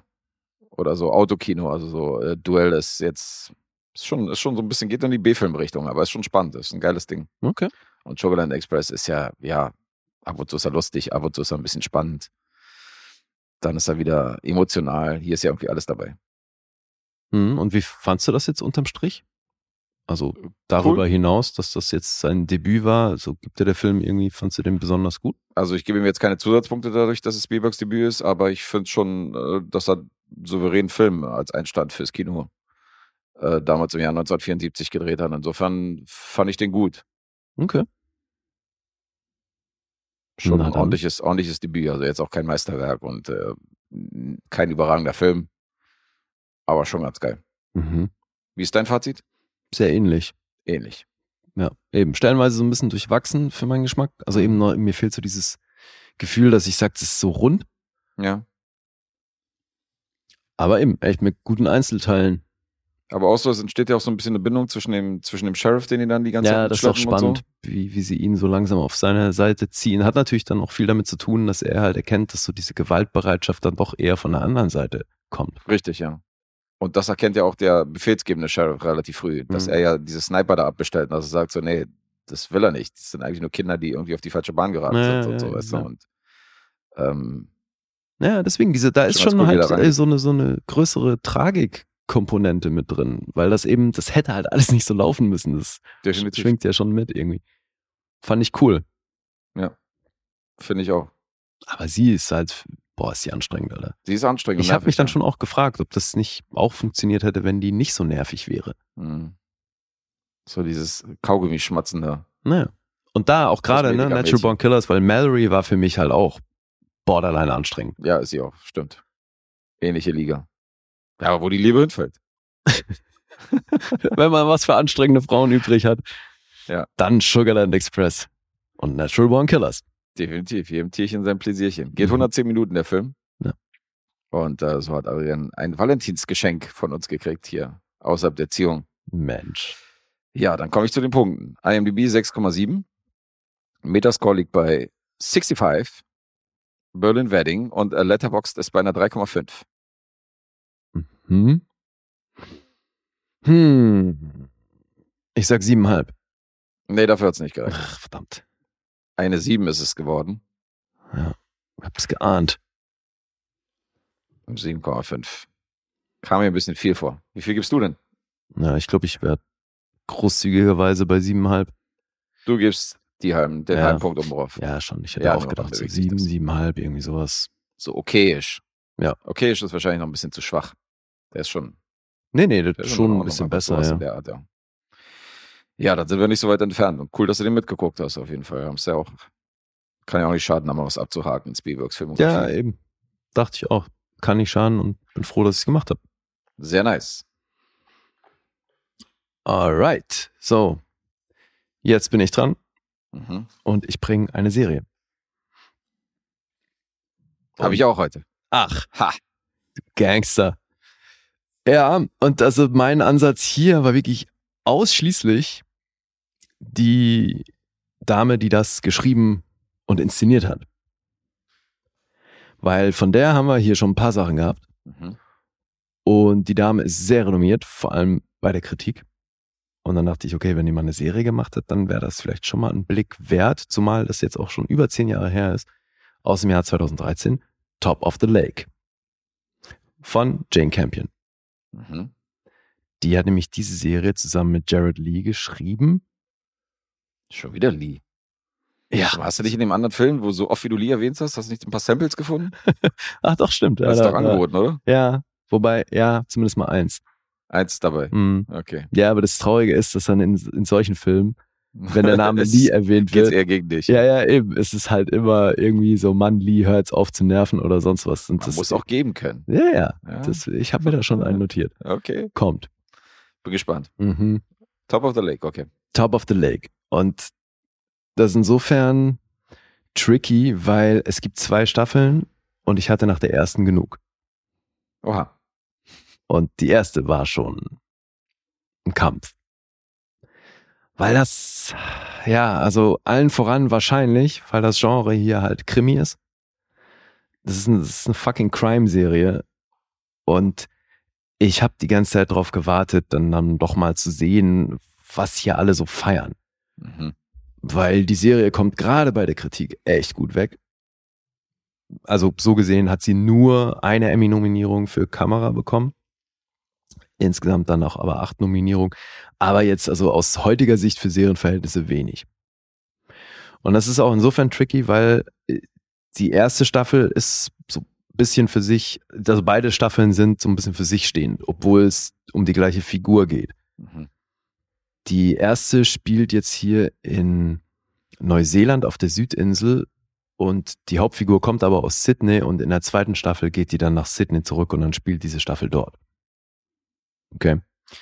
Okay. Deswegen, vielleicht gucke ich mir die zweite irgendwann mal an, weil das, ich glaube nicht, dass man großartig den Bezug zur ersten braucht, weil das halt wirklich ein in sich abgeschlossenes Ding ist, außer dass du halt eben den, so die Backstory der Hauptfigur, die nimmst du wahrscheinlich mit, weil die spielt hier eben auch stark mit rein. Mhm. Also vorab, hast du davon was gesehen oder gehört? Gehört wahrscheinlich schon. Ja, ja, welche Serie das ist, Ja. weiß ich, aber ich habe äh, ich hab da nicht reingeguckt. Okay. Die ist an mir vorbeigegangen. Ja. Die Tagline lautet No ordinary place, no ordinary crime. Aus meiner Zuschauersicht, wie gesagt, also gerade Recht ordinary. Krimi geht, ich fand das alles wahnsinnig generisch, weil surprise, surprise, es kommen Leute um und dann muss man rausfinden, wer es war. Mhm. Oder äh, ja, also hier ist jetzt dann doch so aufgezogen, dass so eine Zwölfjährige im Fokus steht. Das ist ein Mädchen namens Tui. Und die ist die Tochter, die jüngste Tochter von einem, vom örtlichen Drogenboss. Das ist so bisschen die Hillbilly-Version von Narcos. Das ist einfach, da ist ein Typ in diesem kleinen Ort, der ist der Capo, Mhm. vertickt da die Drogen, sorgt damit aber auch für eine Menge Jobs im Ort. Also die ganzen Ladies, die halt sonst irgendwie keine Arbeit finden, die kommen dann halt zu dem, um da irgendwie Drogen zu strecken und sonst was. Arbeiten für den, das heißt, der kennt alles und jeden in diesem Ort und alle wissen auch, was er macht und das wird halt nicht nur toleriert, sondern irgendwo ist der Teil des Systems da. Das ist so ein typisches Justified-Szenario. Da hast du auch so diese Drogendealer äh, in den Hillbilly-Kreisen gehabt. So Caitlin Dever, damals noch minderjährig, Mhm. hat dann, war dann auch so eine Drogendealerin, so eine kleine. Mhm. Mikati Williamson hat dann auch einen Drogendealer irgendwie in seiner Abteilung da gespielt und so, aber alles so irgendwie in den Bergen, in so einer Hütte und so, weißt du, so mit, mit Ja. Moonshine und so, so die, Naja, genau. die Gegenden. Ja, habe ich auch mal Ja, eine. Serie gesehen, der eine Staffel von der Serie, ich weiß gar nicht mehr, wie die hieß. Da ging es auch um dieses äh, Hillbilly-Volk da auf dem Berg und die die ganze Zeit Moonshine produziert und gesoffen und dann ist da jemand umgekommen und die Bullen mussten irgendwie da rein und sind da nicht reingekommen, weil das so eine abgeschottete Festung. Gemeinde ist. Ja. Mhm. Ähm, naja, und hier ist es jetzt das Ganze äh, genau in dem Stil in Neuseeland. Das heißt, Mhm. der hat da eben auch irgendwo so ein bisschen außerhalb des Orts oben auf dem Berg seine Festung. Auch echt abgeschottet mit so großen Gittern, die er dann über Videoüberwachung aufmachen kann. Und er hat eigentlich schon zwei oder drei erwachsene Söhne und dann eben aber als Nachzügler diese zwölfjährige Tui. Und jetzt wird die aus dem See gezogen. Die steht nämlich zu Beginn der Serie, geht die ins Wasser. Wir Mhm. sehen, wie die voll angezogen da in diesen See, der auch so ein bisschen ominös aufgezogen wird, weil uns von anderen Figuren erzählt wird, dass da schon eine Menge Leute umgekommen sind und irgendwie nimmt sich dieser See, was er möchte und das ist alles so ein bisschen mysteriös gekoppelt. So, und in diesen See marschiert die jetzt rein und wir wissen erstmal nicht, will die sich umbringen oder was, weil die steht da halt in diesem eiskalten Wasser. Und offensichtlich wollte sie sich umbringen, aber sie wird halt rechtzeitig gefunden und da rausgezogen und bei der Gelegenheit dann natürlich ärztlich versorgt und dann stellen die fest, die Kleine ist schwanger. Mhm. Wohlgemerkt mit zwölf. Und will nicht sagen, wer der Vater ist. Wird sie von der Kommissarin, die dann mit diesem Fall vertraut wird, Robin Griffin, das ist unsere Hauptfigur. So, die ist recht mutig unterwegs, gerade weil die da eben dann in, in einer doch ziemlichen Männerdomäne sich sehr behaupten muss, ist aber aufgrund ihres Alters auch noch relativ unerfahren als Detective.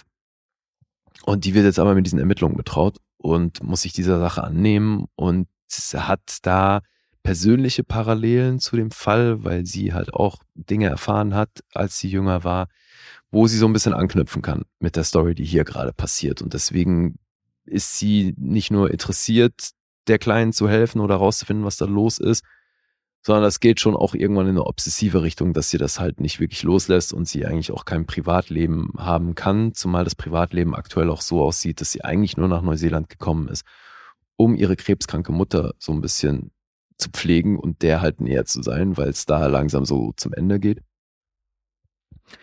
Und dann gibt's jetzt eben diesen Fall und dann versuchen die aus Tu- Tui irgendwie rauszukriegen, wer der Vater ist. Die spricht aber kaum und mit Robin taut sie dann so ein bisschen auf, aber verrät halt nichts. Wenig später verschwindet die Kleine. Mhm. Und jetzt geht's drum, nicht nur herausfinden, wer der Vater ist, sondern erstmal die Kleine wieder ausfindig zu machen, weil die sich da halt in den Wäldern versteckt. Dann äh, kommt dazu, dass der Vater anfangs zwar natürlich auch sagt, wir müssen die finden und dann aber irgendwann auch sagt, ja, mein Gott, also die ist hier aufgewachsen, die kennt die Wildnis, äh, ich mache mir mal keine Sorgen, die wird schon irgendwann wieder auftauchen. Ja, und so geht's halt dann um das Lösen des Falls und das immer wieder in Kombination mit ihrer Backstory, die sie mitbringt. Und das alles eben, also sie kommt halt auch so ein bisschen an den Ort zurück, wo ihre Vergangenheit sie einholt. Das haben wir ja sehr oft. Das Mhm. ist natürlich so ein beliebtes Szenario, weil sie eben eigentlich in Sydney lebt und da nichts mehr mit all dem zu tun hatte. Und jetzt wird sie aber diesen, muss sie sich diesen alten Dämonen konfrontieren und äh, oder diese konfrontieren und das ist diese Serie. Klingt begeistert. Also das ist jetzt halt auch wieder das Ding, das kannst du dir angucken, wenn du Crime-Fan bist, dann ist das vielleicht sogar gut. Ich habe zu keinem Zeitpunkt verstanden, was an dieser Serie speziell sein soll. Mhm. Ich habe mir Kritiken durchgelesen und da wird dann sonst was gelobt und ich fühl's nicht, ich blick's nicht. Ich sehe, also was ganz cool ist, war halt für mich persönlich jetzt irgendwie ganz cool, dass das alles an einem Ort spielt, wo ich ziemlich genau dort war ich mal. Also ich habe 2005 irgendwie mal so einen Werbespot in Neuseeland gedreht Mhm. und den haben wir ziemlich genau da gedreht, wo die Serie spielt. Das ist äh, so eine Stunde von Christchurch entfernt, ziemlich halt in der Wildnis. Und das habe ich schon gefühlt. Also, weil ich immer noch weiß, wie es da war, weil ich fand das damals so flashig. Ich meine, gibt ja das war 2005.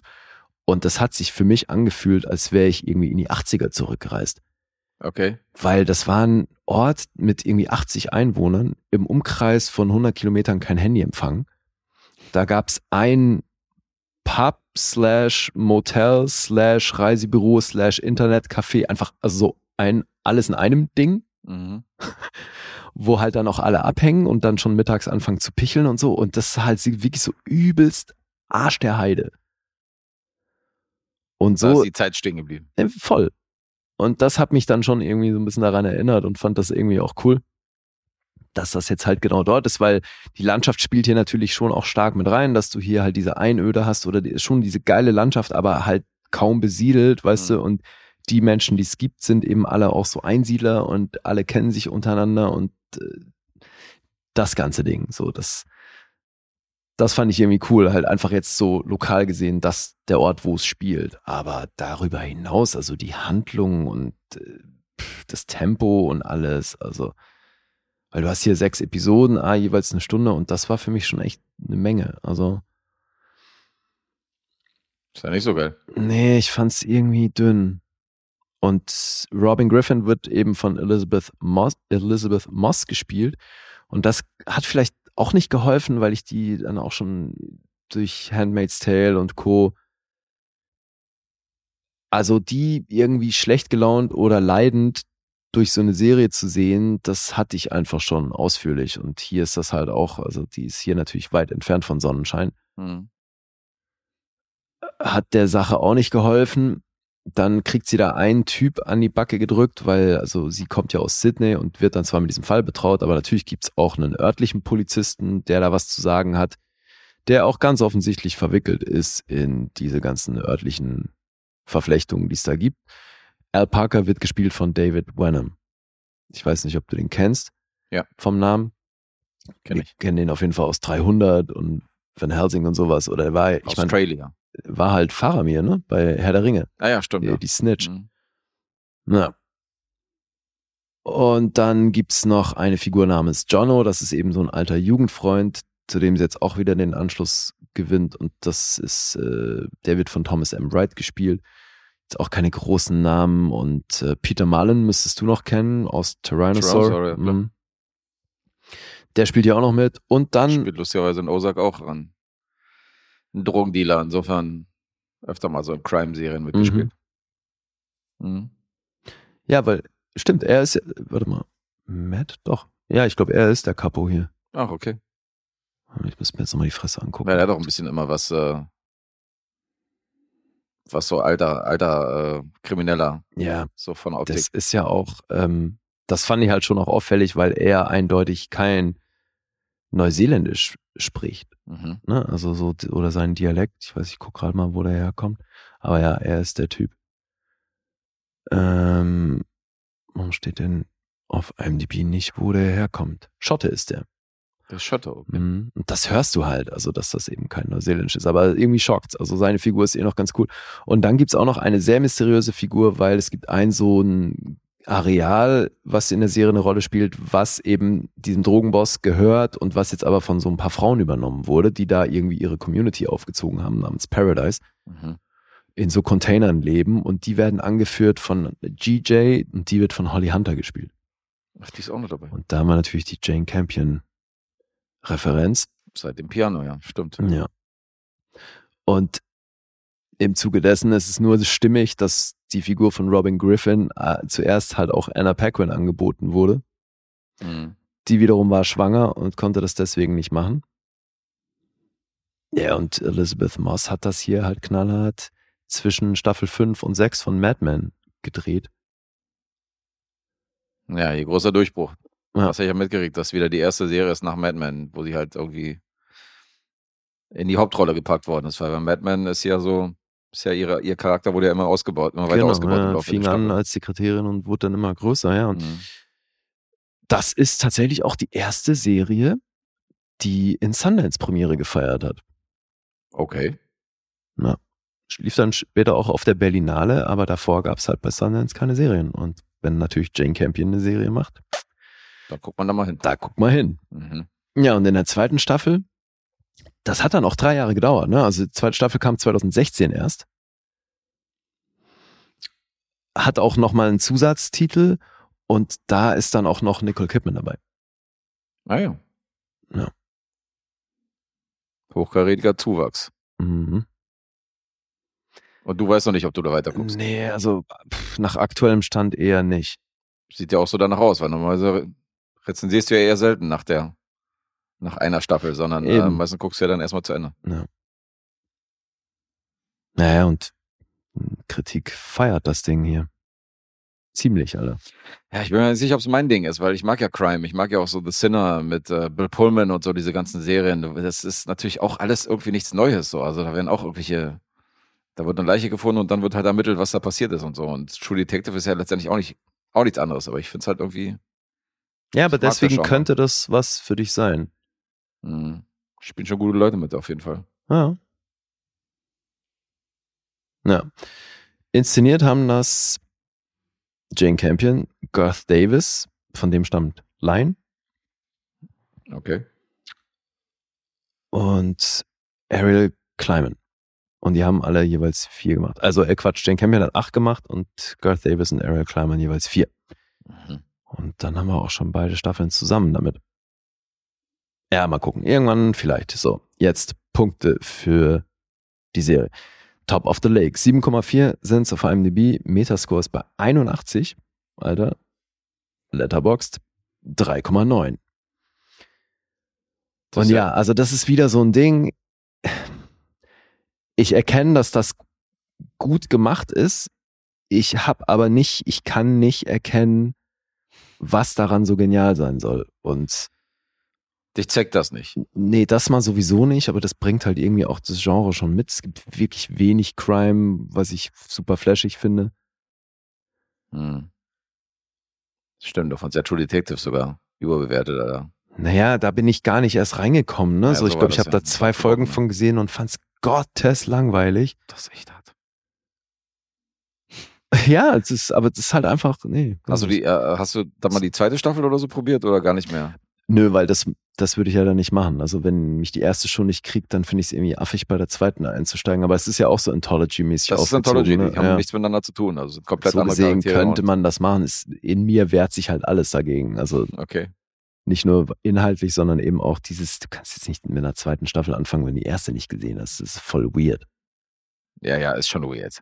Ich habe es, glaube ich, auch noch nie gemacht, aber Ja, in dem Fall könnte man es tatsächlich, wenn du, wenn du zwei Folgen von der ersten gesehen hast und gesehen hast, das ist überhaupt nichts für dich, weil die zweite hat, äh, da geht es schon wieder um ganz andere Sachen. Und du siehst halt Vince Vaughn in absoluten Badass-Rolle. hm.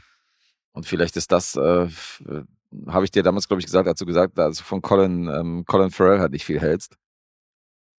Äh, in dem Zusammenhang habe ich dir, glaube ich, gesagt, aber das war noch vor Lobster und so, dass du dir da mal die zweite Staffel True Detective hätte sehen sollen, weil er zeigt dann mal schauspielerisch auf jeden Fall, was er kann. Mhm. Äh, ja. Aber muss natürlich nicht. Ja, ich weiß nicht, ob ich dem Leben nochmal warm werde mit dem Genre. Vielleicht braucht es da irgendwie nur mal so eine Initialzündung mit einer, die mich halt voll überzeugt. Also ich meine, es gab ja auch schon Crime-Sachen, die ich echt gut fand, aber Mhm. The Wire. ja, eben, Das also wenn, schon 20 Jahre her. wenn The Wire Crime ist oder Sopranos Crime ist, so dann Mhm. sowas, auf jeden. Das ist auf jeden Fall alles schon eine Weile her. Wenn du es da drunter zählen willst. Ja. Naja, So, jetzt darfst du raten, jetzt darf ich raten. oder? Ja, Punkt habe ich genannt. Ich hoffe, das kam ansatzweise rüber. Ja, ich sag fünfeinhalb. Viereinhalb sind's. Viereinhalb nur. Okay, ich dachte, dass die Schauspieler dann vielleicht noch ein bisschen was rausholen. Ja, hab ich bild mir ein, das war schon, das ist da schon mit drin. Ich habe auch irgendwie das Gefühl, so ich bin in letzter Zeit bei so ein paar Sachen halt Mörder großzügig, weil ich es irgendwie hat das voll was bei mir getroffen. Und dann äh, habe ich aber auch das Gefühl, dass ich in letzter Zeit voll viel Sachen guck, die wirklich unterdurchschnittlich wegkommen. Mhm. Ja. Ja, war bei Isa mit deiner Euphorie. Äh, einmal hast du ihr Herz berührt bei Where the Wild Things Are und dann ähm, Ah, ist ja? es komplett in Unverständnis umgeschlagen, als dann die Athena-Rezension kam, wo sie gesagt hat, den hat sie auch gesehen und äh, sie fand halt, das war halt, das war halt ein Musikvideo, ein langes und ähm, warum du dich da so von der von den Bildern und von der Atmosphäre blenden lässt, weil der Rest halt total belanglos ist. Vielleicht, weil es eben genau das ist, das audiovisuell ist so beeindruckend, äh, dass, naja, hat sie den, hat sie den wieder auf dem Laptop geguckt oder was? Weiß nicht, wie sie den geguckt hat, habe ich nicht gefragt. Ja, ist bei, Wieder auf dem Laptop. Nee, die guckt eigentlich. Äh, naja, aber ist bei so einem Film halt schon, finde ich, echt wichtig, wie du den guckst. auf jeden Fall haben die einen großen Fernseher. Also ich gehe mal davon aus, dass sie auf dem Fernseher geguckt haben. Mhm. Ja. Krass, weil ich finde gerade auch das Sounddesign bei dem Film echt stark. Mhm. Und eben gerade null Musikvideo-mäßig.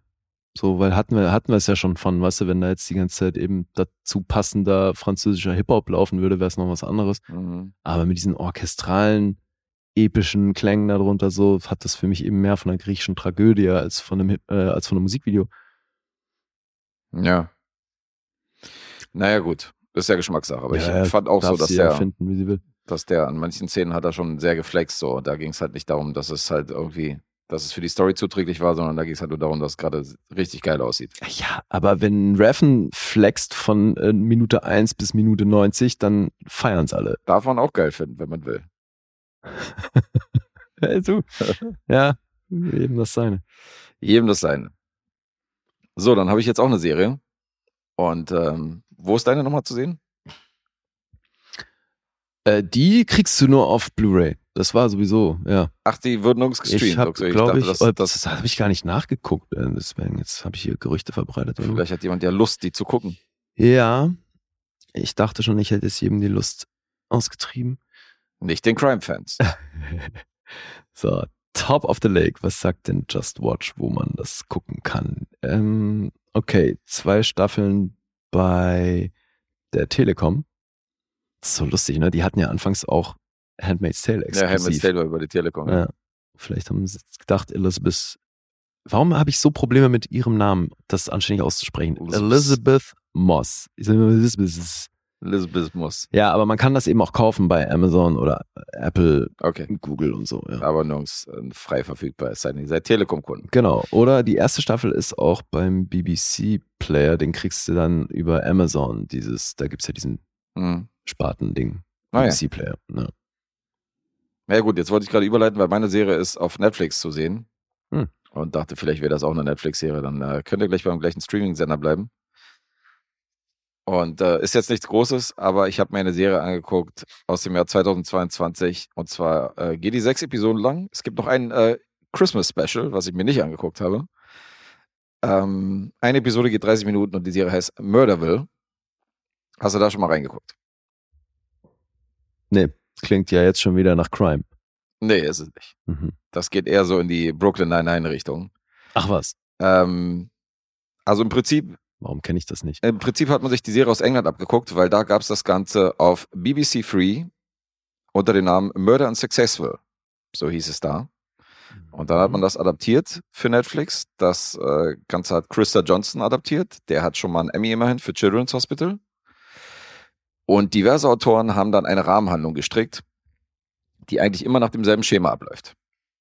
Im Zentrum steht Detective Terry Seattle, gespielt von Will Arnett. Mhm. Der spielt die Hauptrolle. Und ähm, der muss jede Episode einen neuen Mord verlösen. Und ihm zur Seite werden prominente Polizei-Azubis gestellt, die nicht wissen, was passiert. Weil die kriegen keine Drehbuchangaben, die müssen mit dem Flow gehen, die haben keine Ahnung, was äh, in der Interaktion mit diesem trottligen Seattle passiert und müssen sich da so ein bisschen auf diese, auf diese Geschichte einlassen, einlassen. Und du hast ja bei dem ersten Film auch gesagt, dass da viel improvisiert worden ist. Ja. Und deswegen dachte ich, okay, eigentlich wäre es ein perfekter Übergang, weil hier ist so ziemlich alles improvisiert, was hier vorkommt. Okay. Und ähm, diese prominenten Azubis, da hat man ein paar gute Leute rangeholt. Also in diesen sechs Episoden sind das Marshawn Lynch, den hast du in Bottoms gehabt. Mhm. Dann haben wir Annie Murphy, die kennen wir natürlich aus Schitt's Creek. Äh, Sharon Stone ist dabei. Okay. Ken Young, Conan O'Brien und Kumail Najani. Mhm. Das sind so die Gäste in dieser Serie. Und äh, das sorgt dafür, dass die sich natürlich auch durch diese gegenseitigen Impros und besonders natürlich durch das wilde Improvisieren von Will Arnett, dass sie sich teilweise überhaupt nicht das Lachen verkneifen können. Ach echt? Und dass du richtig merkst, okay, die sind gerade irgendwie am Zusammenreißen. Wer komplett draufgeschissen hat, also bei Kumail Nanjiani war es schon so, dass du gemerkt hast, okay, der kann hier nicht ernst bleiben. Aber wer komplett draufgeschissen war, war Ken Jeong. Also Ken, äh, hier, Ken Jeong. Ja. Der war, der hat eigentlich die ganze Zeit nur losgelacht, wenn irgendwie Will Arnett irgendeinen Spruch gemacht hat oder wenn er irgendwas gefreestylt oder improvisiert hat, äh, konnte der sich nicht zusammenreißen. Also es, Echt? Ja. Okay. weil der kam dann so mit Sachen mit zum Beispiel, der ist dann auf so ein Pyramidensystem reingefallen und hat dann irgendwie so, ein, so, ein, so eine Fitnessbrühe verkaufen müssen Mhm. und hat dann irgendwie massenweise, palettenweise diese Fitnessbrühe und hat dann, ist dann zu einem Crime Scene gegangen und hat gesagt, er nimmt ein paar Dosen von dieser Fitnessbrühe mit, weil vielleicht kann er die irgendwo an einen Mann bringen, weißt du, also während, während da irgendwie eine Leiche obduziert wird von der Gerichtsmedizinerin und so und äh, Geiles Verkaufskonzept, okay. kranker Typ, baggert halt irgendwie eine Zeugin an, weil sie ihm gerade gefällt und äh, Mhm. ist auf jeden Fall allgemein sehr, sehr, sehr, sehr trottelig. Der hat, äh, der war zum Beispiel mit, ähm, mit der Polizei, mit seiner Vorgesetzten war er zusammen. Also mit, mit seiner vorgesetzten äh, Polizeiinspektorin. Die waren mal verheiratet. Und die sind aber mittlerweile getrennt lebend und sie hat einen neuen Boyfriend, der auch in dieser Polizeiwache ist. Natürlich. Wenn er zum Beispiel so voll euphorisch ist und jeden umarmt, umarmt er ihn so aus Versehen und entschuldigt sich dann dafür und sagt so, ey, dich wollte ich nicht umarmen. Kann sein, dass ich die Umarmung dann später zurücknehme und so. Das heißt, zudem reagiert er wie so ein Sechsjähriger, weißt du, wie so ein, wie so ein Kind in der, im Kindergarten, was irgendwie, wo das Spielzeug geklaut worden ist. Also da ist auch extrem infantil, wenn er mit ihm interagiert und so. Und Will Arnett macht das auf jeden Fall sehr gut. Seattles getötete Partnerin spielt noch eine Rolle, die irgendwie vor 15 Jahren ähm, da irgendwie umgebracht worden ist. Da hängt auch ein Bild von ihr. Das ist übrigens Jennifer Aniston, die da an dem Bild hängt. Okay. Spielt aber ansonsten in der Serie überhaupt keine Rolle. Mhm. Und die Trainees, die dann hier immer eingeführt werden, sind dann praktisch so die Leute, die ihnen zur Seite gestellt werden, als Ersatz für seine verstorbene Partnerin. Okay. Das klingt erstmal alles ganz geil. Das ist erstmal diese Impro-Comedy. Mhm. Ähm, ist durchwachsen, kann ich an der Stelle sagen. Also, ich sag mal so, wenn ihr eine Serie sucht, wo ihr Geburtstagsgeschenke einpacken könnt oder irgendwie Faschingskostüme für eure Kinder näht oder so und irgendwas so ein bisschen zum dem herlaufen, dann ist die Serie auf jeden Fall perfekt. Weil man, es reicht, wenn man hier mit einem Auge zuguckt. Das ist so ein bisschen Whodunit, weil es werden halt immer drei Tatverdächtige interviewt, die Okay. halt irgendwie in einer bestimmten Szene unterwegs sind. Einmal ist halt im Krankenhaus jemand umgekommen Mhm. und dann geht es natürlich darum, dass ein Chirurg äh, interviewt wird und die Krankenhausdirektorin und so, weißt du, dann ist es in diesem Mhm. Szenario.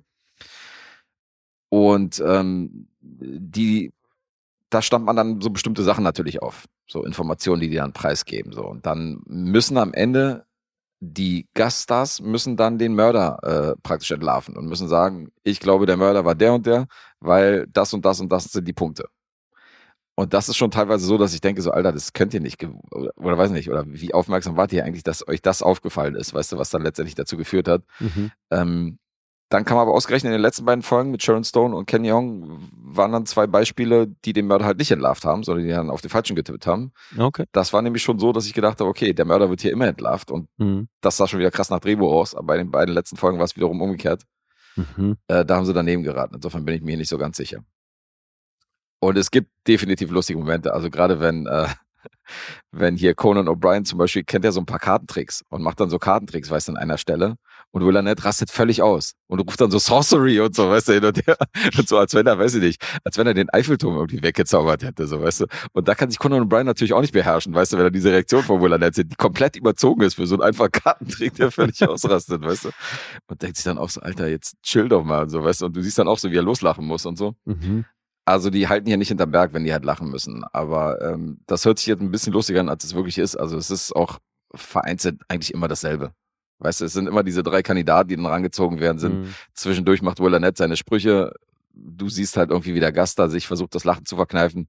Es gibt ein paar wirklich witzige, lustige Momente. Mhm. Aber insgesamt ist es dann doch irgendwie recht eintönig und äh, repetitiv. Also das Prinzip hat sich schnell ausgelutscht, so dass ich noch nicht mal wirklich Bock hatte jetzt auf das, auf das äh, Christmas Special. Da machen auch so Jason Bateman mit und hier, ähm, wie heißt er denn hier? Die magst du doch gerne. Maya Rudolph? Maya Rudolph, ganz Mhm. genau, ja. Die beiden machen zum Beispiel in dem Weihnachtsspecial mit. Das geht auf 50 Minuten statt die äh, üblichen 30 Minuten von der Serie und von den normalen Folgen. Mhm. Weiß ich nicht, ob ich mir das reinziehe und wenn dann nur zur Weihnachtszeit, aber im Moment sieht es jetzt nicht so danach aus, dass ich jetzt da weiter gucken muss und es bleibt, glaube ich, auch bei diesen fünf Staffeln. Also ich habe jetzt nicht gehört, dass da jetzt irgendwie neu, Neues gedreht wird, aus einer zweiten Staffel. Staffeln hast du gerade Äh, gesagt? fünf Folgen, Entschuldigung. Nee, sechs Folgen. Sieben sind's. Mit dem Sp- Special, ne? Sind's sieben. Mit dem Special sind Ja. sieben, ja. Äh, es bleibt bei den sechs Folgen und dem Special, wollte ich nämlich sagen. Okay. Es ist nicht geplant, dass da was Neues kommt. Mhm. Aber es ist ein ganz nettes Experiment gewesen, aber hat sich auch schnell totgetreten. hm. Das kann man an der Stelle erwähnen. Aber ist ganz witzig. Für zwischendurch. Das ist schon lustig, ne? Dass Marshawn Lynch sich eigentlich immer selbst spielt. Also gut, der ist ja prominenter Footballer, aber trotzdem, Ja, stimmt. also in Bottoms war er ja, wie hieß er, Mr. G, Mhm. Aber sonst spielt er sich halt echt immer selbst. Fandst du den auch so lustig? Nee, der war nicht so lustig. Ah, okay, schade. Also der ging so. Das Mhm. war jetzt eine der schwächeren Folgen. Pete Davidson, Alter. Okay. Achso, der war auch in dem Weihnachtsspecial, den habe ich bisher nicht gesehen. Mhm. Naja, gut, aber es klingt ja überschaubar geil, was du so erzählst. Ja, es ist schon ganz nett, aber unterm Strich habt ihr nichts verpasst, wenn ihr Murderville jetzt nicht gesehen habt. Ich hatte es auf meiner Watchliste und habe das mal durchgepeitscht. Okay. War so eine Einschlafserie, die ich mir immer wieder rein, reingezogen habe, eine Folge so vom Schlafen gehen oder Mhm. wie gesagt, das ist zum Beispiel auch eine Serie, da könnt ihr nebenbei auch ein bisschen was machen. Okay. Da ist keiner sauer. Irgendwie ist es dann auch immer wieder dasselbe. Alright. Murderville Mhm. aus dem Jahr 2022 und jetzt kommen die Punkte. IMDb 6,9. Bei Metacritic habe ich eine Bewertung von, von 65. Mhm. Äh, bei Letterbox niente. Ach, bei Letterbox ist die nicht. Nee. Mensch. Haben sie noch nicht richtig umgesetzt, dass da jede Serie reinkommt. Mhm. Mm, Na gut, es gibt jetzt hier natürlich auch wieder das Potenzial, sich irgendwie einen halben Punkt zu verhauen. Ich sage sechs. Fünfeinhalb. Verdammte Axt. Ich bin immer zu positiv bei dir. Das gibt's doch nicht. 4,5. Nicht immer. Du hast doch neulich, habe ich doch gesagt, Altersmilde. Ach so, Mhm. ja, hier, Mosquito Coast. Nein. Ach, ist ja noch gar nicht. Wie wird am Sonntag bei Spoiler Mosquito Alert. Coast auf meine altersmilde äh, Art wird er nicht eingehen und äh, hat das nicht, äh, hat das nicht im Hinterkopf Gibt's den gehabt. Leuten schon Tipps fürs Punkteraten? heißt, ich hatte keine Nullrunde, oder was? Oh, stimmt. Kleiner Tipp auf jeden Fall. Keine Nullrunde. Okay. Hörer, die äh, am Puls der Zeit sind und die die Folgen wirklich zeitnah hören, Na, die haben ja einen Vorteil. ein kleiner Vorteil. Die haben einen kleinen Vorteil. Na gut, Alright. jetzt haben wir noch einen gemeinsamen Film. Ja, gemeinsam Film haben wir auch noch. IMDb Top 250 auf Platz 245. Also der hat's gerade noch reingeschafft. Yes. Aber schon krass, der ist auch in der äh, Narrative Letterbox Liste. Mhm. Top 250, da ist der auch drin. Ja. Abgefahren. Und für uns beide eine Erstsichtung, ne? Ja, für uns beide eine Erstsichtung. Abgefahrenerweise. Mhm. Aus dem Jahr 1999 The Iron Giant. Der Gigant aus dem All. Ja. Jetzt müssen wir erstmal raten. Jetzt müssen wir erstmal raten, richtig. Mhm. Ich habe was notiert für dich. Ich auch. Und ich find's halt hier hart tricky, weil das ist für mich wieder die Sorte Film. Da traue ich dir zu, dass zwischen Fünf acht, und zehn. nee, zwischen acht und zehn halt echt alles drin ist. Mhm. Weil das könnte auch eine 10 sein. Ich habe mir für dich einen neuen notiert, weil ich mir einbilde, dass ich damit am wenigsten falsch machen kann. Okay. Ich sehe dich bei einer 8,5. Mhm. So, so. Dann äh, gliedern wir uns beide schon mal im oberen Bereich ein. Mhm. Ist ja interessant. So, Grüße gehen raus an Marci nach Norddeutschland. Dem haben wir den Auftragsfilm zu verdanken.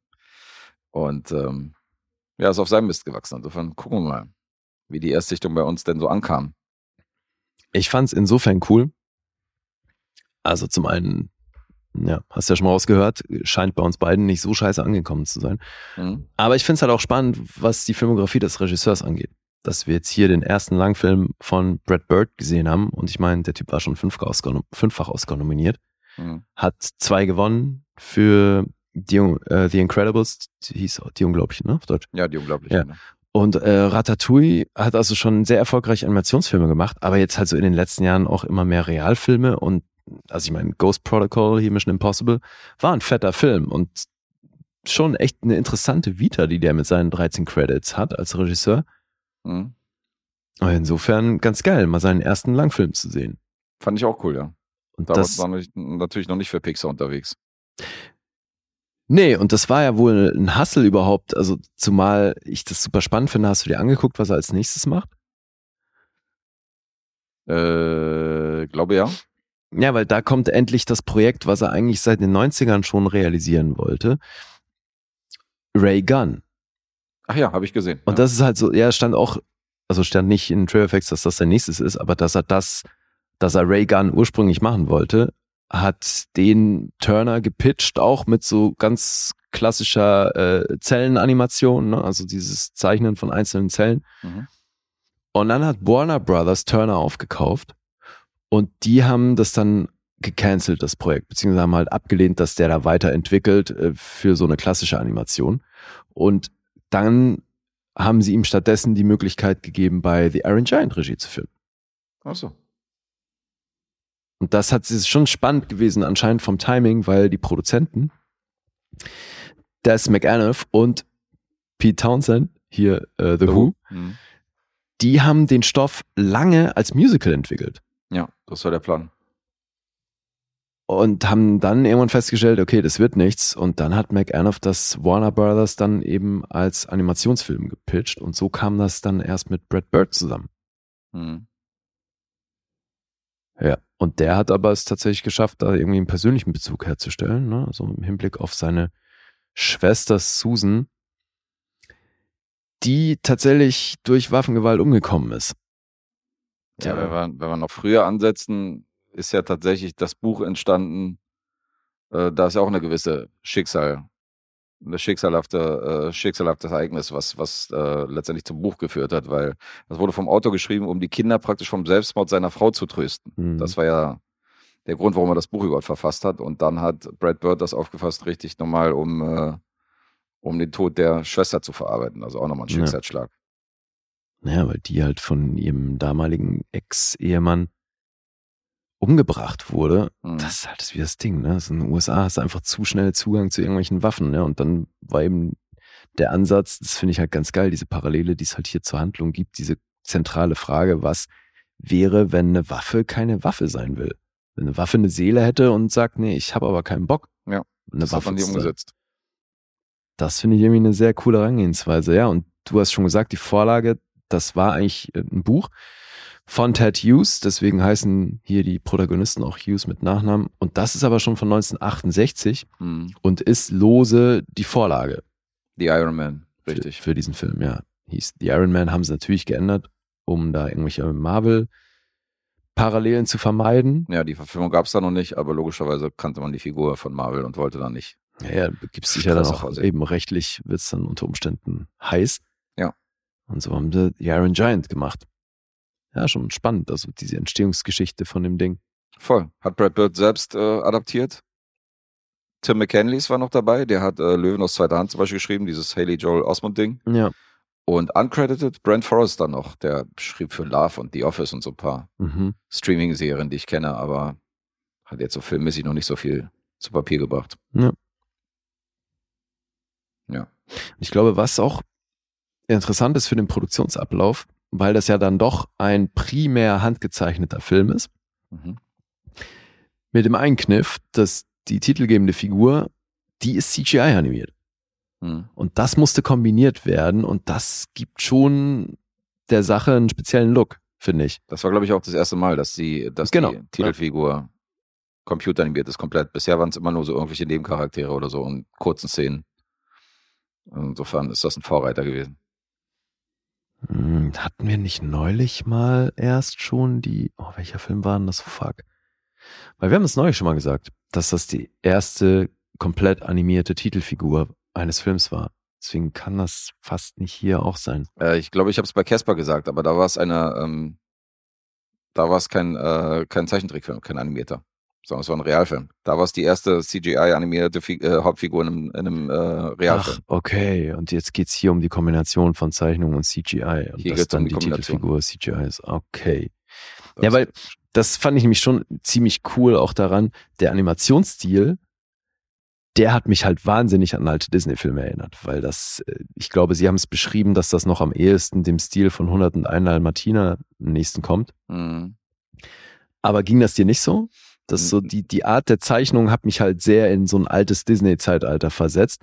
Aus heutiger Sicht schon auch irgendwo abgefahren, weil es dir halt so sehr einfach vorkommt, Mhm. oder? Also ich finde, es ist halt lange nicht so detailverliebt gezeichnet wie eben so heutige Disney-Sachen. Also das hat ein bisschen was von den alten Disney-Filmen, aber es ist halt Warner so. Und diese Warner-Zeichentrickfilme, die damals rausgekommen sind, deswegen ist der auch komplett an mir vorbeigegangen. Da gab es ja dieses Anastasia, glaube ich, und, ähm, und hier, und diesen, diesen Film, der irgendwie im alten Ägypten spielt. Also da sind ja ein paar rausgekommen, so aus der Riege, wo ich gesagt habe, ähm, das ist so der Animationsstil und den habe ich hier drin auch gesehen. Also du siehst irgendwie, dass es nicht Disney ist, sondern dass es halt Warner ist, fand ich so vom Stil. Insofern äh, sind die Filme auch so an mir vorbeigegangen, weil ich irgendwie damals halt irgendwie dachte, ich wäre das irgend so ein Zeichentrickfilm von einem halt Konkurrenzstudio von Disney und so, die versuchen jetzt da mitzuhalten und ähm, habe nie gedacht, dass der letztendlich wirklich qualitativ irgendwas kann. Mhm. Den auch nie irgendwie gesehen. Das kam tatsächlich in den letzten Jahren, dass ich mitbekommen habe durch Letterboxd und auch durch, äh, durch Yahir und so, weil Jan den, glaube ich, in den Himmel gehoben hat und so, als, als er mal darüber geredet hat. Und da dachte ich so, okay, offensichtlich kriegt der Film doch mehr Liebe, als, äh, als ich mitbekommen habe. Mhm. Äh, weil davor war ich jetzt, habe ich jetzt nicht so von allen Seiten gehört, so den musste unbedingt gesehen haben. Schon abgefahren. Ja, ging mir ähnlich. Und ich meine, dass ich den verpasst habe, das liegt natürlich auch an der Zeit, weil da habe ich Mhm. halt sehr viel coolere Sachen im Kino geguckt. Mhm. Ja gut, aber, Aber mich du hast ja König der Löwen und so gesehen in den 90ern und diese ganzen großen, oder? Ja, ja. Das schon. Ja, aber, Aber halt nicht alles 99 war natürlich schon. Da war ich, glaube ich, schon raus aus der Nummer. Aber ich, äh, mich hat das auf jeden Fall ähm, dann doch vereinzelt sehr an Disney erinnert. Mhm. In der Optik mancher Figuren. Und das klappt, finde ich, für mich klappt das echt gut in Kombination mit dem CGI Ja, allein schon, Giant. Ja, allein schon, was ich, was ich so ein bisschen konträr zu Disney finde, was ich ziemlich cool fand, ähm, die Animation ist Jung, der hier im, im Zentrum steht. Mhm. Weil der sehr unperfekt animiert worden ist. Weißt du, der, hat- der hat einen schiefen Zahn irgendwie, wo die eine Kante abge, abgehakt ist. Der Kopf ist eigentlich viel zu groß für seinen Körper und ähm, die meisten Disney-Hauptfiguren sind ja schon fast perfekt, so weißt du. Das sind ja schon so Jungs und Mädchen, die eigentlich keine großen körperlichen Makel haben. Und bei ihm finde ich, der sieht halt wirklich aus wie ein Junge, weißt du, der hat nicht, der halt nicht irgendwie perfekt animiert ist, sondern der hat auch ein bisschen unförmig ist, irgendwie so von der, von der Art und von seinem Laufen und so. Insofern fand ich das schon allein einen guten Gegenentwurf zu den Disney, Disney-Jungs, die damals im Zentrum gesetzt worden sind als Helden bei so einem Film. Hm, Ich habe da nicht so viel Disney drin gesehen. Okay. Auch, Ja. die, auch die Story und äh, die Handlung und so, das ist für mich alles so eher so ein Anti-Disney für mich gewesen. Aber kommen wir sicher später noch zu, zu, wenn wir dann über den Film reden. So ein bisschen der Animationsstil, da wäre ich bei dir, aber nicht viel. Das wäre so mein meine Parallele. Hm. Ja, ja, wie auch immer. Wir haben uns beide den, die längere Fassung angeguckt, ne? Den Director's Cut, der wird hierzulande, glaube ich, als, äh, wie heißt er? Signature. Signature Edition, ja. Edition verkauft. Mhm. So heißt dann zumindest die Blu-ray, wo diese Fassung mit drauf ist und die ist ganze vier Minuten länger und zeigt uns. Vier Minuten. Ich meine ja, oder? Eine Minute habe ich hier. Nee, nee, nee. Also ich habe mir noch auf Schnittberichte angeguckt, was der Unterschied ist, weil das sind ja allein schon zwei Szenen, die länger sind, äh, die da zusätzlich sind, weil wir haben hier dann diesen Flashback-Moment des Mhm. Giganten, ne, wo wir so kurz seine, seine Backstory oder den Grund für sein Erscheinen auf der Erde überhaupt mitbekommen. Das ist schon mal eine separate Szene. Mhm. Und dann gab's noch eine andere. Also ich meine, der ist ein paar Minuten länger, aber also viel ist es nicht. Ja, gut, ist ja auch egal. Aber parallel kann ja auch sein, dass immer wieder so, dass auch irgendeine Szene gestutzt wird, weißt du, wenn dann irgendwie eine neue Szene reinkommt. Also insofern, Mhm. das muss ja nicht immer eine längere Version sein, wenn es der Director's Cut ist. Das hatten wir hier auch schon mal das eine oder Ja. andere Mal. Ja, Aber ja, ist nicht viel. Aber pass auf, äh, hier auf Schnittberichte steht, die Vergleichsfassungen sind eben die Kinofassung und der Director's Cut und die Mhm. Kinofassung ist 86 Minuten lang und der Director's Cut 89 Minuten 58, also ja, es sind dreieinhalb Minuten, Mhm. die er länger ist. Ja. Okay. Ich habe die zwei Sekunden ganz dreist aufgerundet. Das sieht ja gar nicht ähnlich. Nee, finde ich auch, es ist echt Untypisch. schlampig, ja. Ja. so, äh, sollen wir erzählen, was hier geht? Lass machen. Wir sind im Jahr 1957. Das ist nicht nur das Geburtsjahr von Brad Bird, das ist auch gleichzeitig diese Sputnik-Ära und insofern wichtig, weil halt die Bevölkerung in den USA entsprechend drauf ist. Mhm. So, und das Mindset der Leute aus der Zeit spielt hier schon stark mit rein. Voll. Im Fokus der Geschichte steht ein neunjähriger Junge, der aus welchem Grund auch immer ausgerechnet Hogarth Hughes heißt. Mhm. Das ist unser Protagonist. Und eines Tages stürzt, das ist auch schon sehr zu Beginn des Films, wir sehen da auf dem Wasser irgendwie, äh, auf dem Meer, ein Typ in seinem Boot und der sieht wieder sowas Meteoritenähnliches abstürzt ins Wasser und stellt sich raus, das ist der titelgebende Iron Giant. Und der versucht sich dann, also der weiß natürlich erstmal nicht, was Phase ist, ist dann auf der Suche nach Metall, weil das ist sein Nahrungsmittel. Und so landet der in dieser Kleinstadt, wo auch eben unser Protagonist ist. Und so geraten die das erste Mal aneinander. Es gibt dann da so ein, äh, was ist denn das, so ein Stromwerk, ne, wo er sich Ja, so- Erstmal so klein, ja, genau so. was Nee, zu snacken sucht. wie heißen die nochmal? Also ein E-Werk halt. E-Werk, genau, ja. Elektrizitätswerk, genau. Ja. Richtig.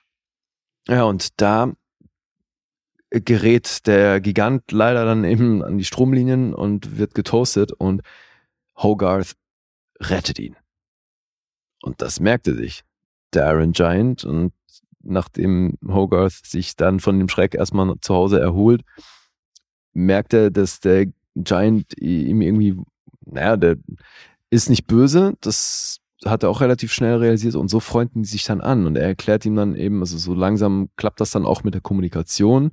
Der Gigant ist, ähm, nimmt so ein bisschen das Verhalten von Hogarth auf und so lernt er dann auch relativ schnell so, so rudimentäre Kommunikationsmittel. Und natürlich dauert es nicht lang, weil das haben ja auch andere Leute mitbekommen, deswegen auch die Szene am Anfang mit dem Fischer. Und dann deswegen dauert es nicht lang, bis das Militär auf dem Plan steht. Es gibt dann nämlich einen Agenten der Regierung, Kent Mansley, der dann in die Stadt kommt, um diesen Giganten aufzusuchen und im weiteren Verlauf natürlich den auch zu vernichten. Hm. Und weil er bei Hogarth und seiner Mutter Annie nicht bleiben kann, wird der Gigant auf dem Schrottplatz untergebracht, wo eine andere Figur lebt, nämlich Dean McCoppin. Das ist die Figur von Harry Connick Jr. Und der macht Kunst aus Schrottteilen und hat deswegen da auf diesem Schrottplatz halt eine Menge Platz, um den Iron Giant da zu verstecken. Und es gibt immer was zu snacken. Für Open Buffet sozusagen. Ja. Wird, glaube ich, gesagt an der Stelle. Mhm. Hm. Ja, und dann geht's natürlich drum, dass Kent Mansley dem Giganten auf der Spur ist und Hogarth das natürlich verhindern möchte, dass, dass der seinen Plan umsetzt, um Mhm. den Giganten zu vernichten. Und das Ganze ist schon sehr sinnbildlich für diesen militärischen, äh, dieses militärische Mindset von den USA und wie eben viel aufgerüstet wurde und diese sowieso dieses, diesen Militarismus halt auch alles gleich irgendwie mit Waffen zu bekämpfen, wenn da was kommt, was man nicht Mhm. kennt und das äh, in, erstmal in allem eine Bedrohung zu sehen. Natürlich wird da eben auch durch Sputnik und Co. diese Parallele zu Russland gezogen. Das ist schon auffällig. Ja, ja, klar. Also dieses 50er-Jahres-Setting, das haben sie schon da gut eingearbeitet. Diese Angst vor der Atombombe spielt ja definitiv eine Rolle. Diesen, diesen Mikrokosmos der Stadt, der wird ja bedroht in diesem Moment, Militärgewalt hast du schon genannt und du hast ja am Anfang, hast du schon bei dem Schulvideos dieses Duck and Cover Video gesehen, weißt du, wie die sich von einer, wie die sich schützen sollen, wenn eine Atombombe abgeworfen wird und so. Alleine schon da sind ja diese Nachkriegsängste äh, mit eingewoben. Mhm. Und allein schon hier sehe ich halt kein Disney so. Das würde Disney halt nicht machen. So eine Momente oder äh, dem Militär so in den Vordergrund drücken und so, weißt du, und diese ganzen politischen Aspekte, da halten die sich meistens raus und sagen dann lieber so, nee. Ja, siehst du, und für mich ist zum Beispiel die Figur Kent Mansley ist hart Disney, wie der aufgezogen ist als Antagonist und ähm, dass der so omnipräsent dann eben auch Hogarth auf der Spur Mhm. ist und so seine Art, dieses wenig Zwielichtige, sondern dass du halt sofort eigentlich weißt, dass das ein blöder Wichser ist. Ja, sieht er auch so, der kann ihn ja nicht leiden. Ja, das hat Der mich schon auch sehr an, an Disney erinnert, finde ich. Ja, Auch die Mutter ist, finde ich, optisch krass Disney. haben wir so wieder. Jennifer Aniston von dem Bild Ja. gerade. Hier in ihrem ersten Animationsfilm. Mhm. Und ich meine, der Hit ist, wer die Stimme für den Iron Giant gibt. Voll, ja. Weil mit ganzen 53 Worten und damit schon deutlich mehr als Groot kommt hier nämlich Vin Diesel zum Einsatz. Yes. So geil. Und das finde ich schon abgefahren, weil ich habe gelesen in den True Effects, dass die hier so Leute wie Peter Cullen und Sean Connery, James Earl Jones und also so wirklich krasse Stimmen sich überlegt hatten für den Iron Giant und am Ende wurde es Vin Diesel. Mhm. Hat sie alle ausgestochen. Ja. Das war ein Casting, wo sich durchgesetzt hat. Ja, ist hart. Ja, so ein paar gut, ganz äh, gute andere Namen noch in der Nebenriga. So James Gammon kennt man, Cloris Leachman hatten wir hier schon äh, in dem einen oder anderen Klassiker. Ja. Christopher McDonald kennt man, John Mahoney kennt man, M. Emmett Walsh spielt mit. Mhm. Auch selten in Animationsfilmen als Stimme gehört. Das finde ich halt auch so geil, weil Christopher McDonalds, da brauchst du gar nicht nachgucken, wen der hier spricht, weil es irgendwie so offensichtlich ist, ne? Voll, ja. Das sind doch meistens Charaktere, die auch in, ähm, in Realfilmen gespielt sind. Ja, genau. Ja. Ja, ja, und also was für den Film halt wirklich dumm gelaufen ist, ist, dass der zum gleichen Tag released wurde wie The Sixth Sense. Und damit halt wirklich ein schlechtes Einspiel hatte in den Kinos und dann erst im späteren Verlauf durch eben Filmfans und so ein bisschen Kult-Following Mhm. hat der dann noch seine Lorbeeren bekommen, aber also finanziell, da das Ding hat 70 Millionen gekostet und im Kino sind es gerade mal knapp über 23 geworden. Ja, mieser Flop. Konnte aber auch keiner voraussehen, dass Six Sense so durchstartet und dass das so ein mega Naja. wird. Das war ja die mega Überraschung, warum Ja. dass der Film so erfolgreich wurde. Ja, das stimmt. Ja, auch Ja. ein Debüt. Aber die Kritik und alle, also die flippen aus auf den Film, weil ich meine, so ansonsten beim Preisen, der hat immerhin einen BAFTA Children's Award gewonnen als Best Feature Film. Mhm. Aber ansonsten so gemessen an den Kritikerstimmen eigentlich wenig Preise oder Preiserscheinungen generell. Für The Iron Giant. Ja, jetzt bin ich mal sehr gespannt. Also, wie, wie fandst du das? So, dass ich höre raus, dadurch, dass du es Disney untypisch fandest, das klingt ja eher positiv. Ja, also ich bin auch ein Fan von Disney-Filmen. Das äh, habe ich hier das eine oder andere Mal schon erwähnt hier in diesem Podcast. Da bin ich jetzt nicht so anti eingestellt. Wie gesagt, grundsätzlich alle Disney-Filme sind scheiße, aber ich finde, dass der hier schon tiefer geht als das, weil äh, diese gewisse Ernsthaftigkeit, die immer wieder durchbricht, die ist, die münzt sich, glaube ich, darauf auch durch die Entstehungsgeschichte von dem Buch, von dem Autor dieser Schicksalsschlag und auch von Brad Bird, dass er das aufgefasst hat und dem seine Schwester gewidmet hat weil wir sehen hier mehrfach in einen Waffenlauf rein. Also Mhm. aus unserer Perspektive Ja. in diesem Film. Und das ist nicht zufällig gewählt. Und ähm, also ohne jetzt zu spoilern, werden am Ende, ich fand tatsächlich, dass in der ersten Hälfte war der so ein knuffiger Animationsfilm. Mhm. Weißt du, so diese Freundschaft zwischen ihm und diesem riesen Roboter und so. Ja. Das war dann schon so Disney, Mhm. jetzt mal unabhängig von Animation und Co. Ja, ja, auch das Ding mit der Hand und so, ne? Ja, Das- klar, genau, Ja. mit der Hand, diese Slapstick-Momente und so, weißt du, und dass er erstmal irgendwo, ist ja so E.T., weißt du, E.T. ist ja auch erstmal furchterregend im ersten Moment und dann wird er so ein Ja. Freund der Familie. Oder wie jeder Film, wo, wo ein Kind irgendein Haustier nach Hause bringt, was es nicht haben darf und das versteckt werden muss. so. Hier sogar mehrfach. Hier fängt ja an mit Haustieren Ja. und dann landet es bei dem Roboter. Ja, richtig. stimmt, ja. Ähm, insofern, bei der ersten Hälfte dachte ich so, ja, ist cool, ist nett, also knuffiger Animationsfilm, aber dann, Alter, dann macht er echt ein paar Fässer auf, wo ich sage, da werden richtig krasse Entscheidungen getroffen dann so im weiteren Verlauf, so im letzten Drittel. Und dann dachte ich so, hier steht halt wirklich was auf dem Spiel und äh, wenn diese Stadt sich dann so versammelt, mehr will ich eigentlich nicht sagen, dann äh, siehst du halt, hier stehen halt Existenzen auf dem Spiel, weißt du, Ja. diesem Finale. Und normalerweise geht's nicht um so viel in einem, in einem Animationsfilm. Und das fand ich schon krass, Alter. Also, ja, ja. Also auch gleich so komplette Stadt steht auf dem Spiel, ne? Und das schon, oder das ganze Dorf. Richtig. Und ey, Alter, also wie geil die das hinbekommen. Irgendwie, das ist eine krasse Kombination aus Optik und Musik und Pacing, wie der es dann schafft, in dem Moment, wo das Super Militär Score. ein, Guter Punkt. Rück- Michael Kamen. so. Mega. ja, wie, wie das irgendwie die Tonalität kippt und wie der plötzlich von diesem, wie du schon gesagt hast, von diesem netten Film, wo es halt um so eine putzige Beziehung zwischen diesen beiden Figuren geht, kriegt der plötzlich voll eine Tiefe und Mhm. ey, mich hat der emotional dann auch krass bekommen, Alter. Ey, Ja, und ganz ehrlich, das- spätestens, wenn das Wort Superman fällt. Alter, ich so, oh, Ja, ja, da ist alles vorbei. Ey, ja. So hart, ey, wie, ach Mann. Ja, also Ja, da hast du recht. Wenn das Wort fällt, ist alles vorbei. so krass, wirklich, super geil gemacht. Finde ich auch. Der kriegt eine richtige Tiefe und dann wird's halt dramatisch und zwar so, dass du mitfühlst, Alter, mit dem Animationsfilm und das schon, Und dann funktioniert er dadurch wirklich auf mehreren Ebenen. Und das, das rechne ich dem auch echt hoch an, Alter. Ich hab's nicht kommen sehen, echt. habe ich auch nicht erwartet. Und wie gesagt, der Score von Michael Kamen, der, der hat in den 90ern sowieso seine Glanzzeit gehabt, so mit Robin Hood und Strange Days und so. Die Filmmusiken, die er geschrieben hat, das waren schon teilweise auch richtig, richtig geile Dinger und der dreht hier genau in dem Moment auf, wo er aufdrehen muss und so und es wirkt halt nie so, die Musik ist halt super. Also es, die passt sich halt so dem Film und den Szenen an, so jeweils und Ja. so und äh, ordnet sich um. Aber und eben ohne Pathos, ne? Also es ist jetzt Pathos, wirklich nicht so, dass du dann merkst, jetzt wollten sie hier mit der Musik noch irgendwie zusätzlich auf die Tränendrüse drücken und Ja, so ja. eine Scheiße. Nee, machen Weil in sie. dem Moment fällt dir das auf und dann, wenn dir das auffällt, ist das scheiße. Ja. Und hier war alles rund.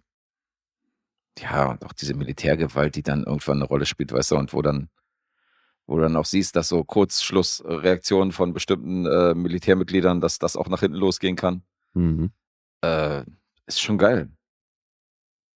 Richtig gut. Das ist auch so großartig, der, der Antagonist, ne, in dem Moment, wo er realisiert hier so, wie, Moment mal, ganzes Dorf, alles klar, tschüss.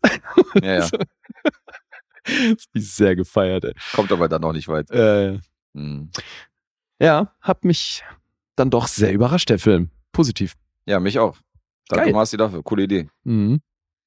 Ja, und Hogarth schlüpft dann auch in so eine Art Vaterrolle, weil er ja dem Roboter dann irgendwie so, weißt du, so beibringt, was letztendlich irgendwie, weißt du, was letztendlich so, womit fängt er an? Ach ja, mit Baum und das andere war Stein, genau. Genau, Rock und Tree. Ja. Genau, und da lernt der Roboter schon mal, okay, es ist nicht alles Rock, sondern äh, es gibt halt auch andere Worte. Und dann später gibt es ja eine Szene, wo er ihm auch was beibringt, weißt du, wo es dann wirklich um Leben und Tod geht, Ja. so, weißt du, und das dann, Ja, dann, ja, dann wird geil. schon ernst. Wie es wieder aufgegriffen wird. Ja, Ja. super. Mhm. Richtig gut. Ja, Cooles Ding. Mensch. Ja, jetzt bin ich ja erst recht gespannt. Aber siehst du, das ist das, was ich meinte. Ich finde, der Film hat einen Tiefgang und deswegen bilde ich mir ein, könntest du hier halt auch unter Umständen ganz oben sein. Könnte ich. Könntest du. Gucken wir mal, ob das so geworden ist.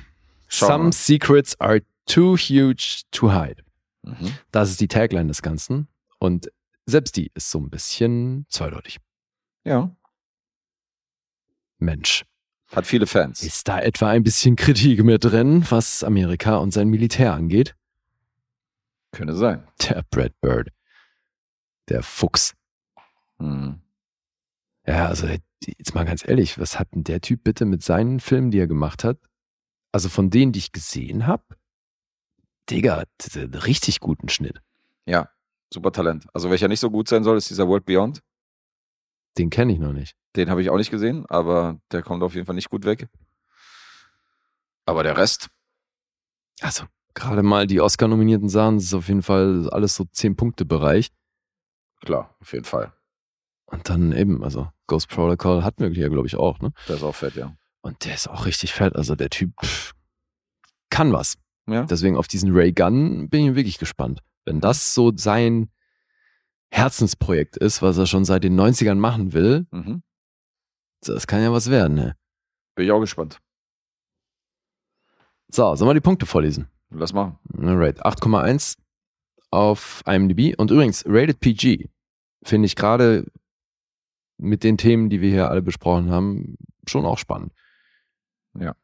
Aber eben, also, Ab 6 freigegeben praktisch in Deutschland. aber nee, ist das dann, ist das das gleiche?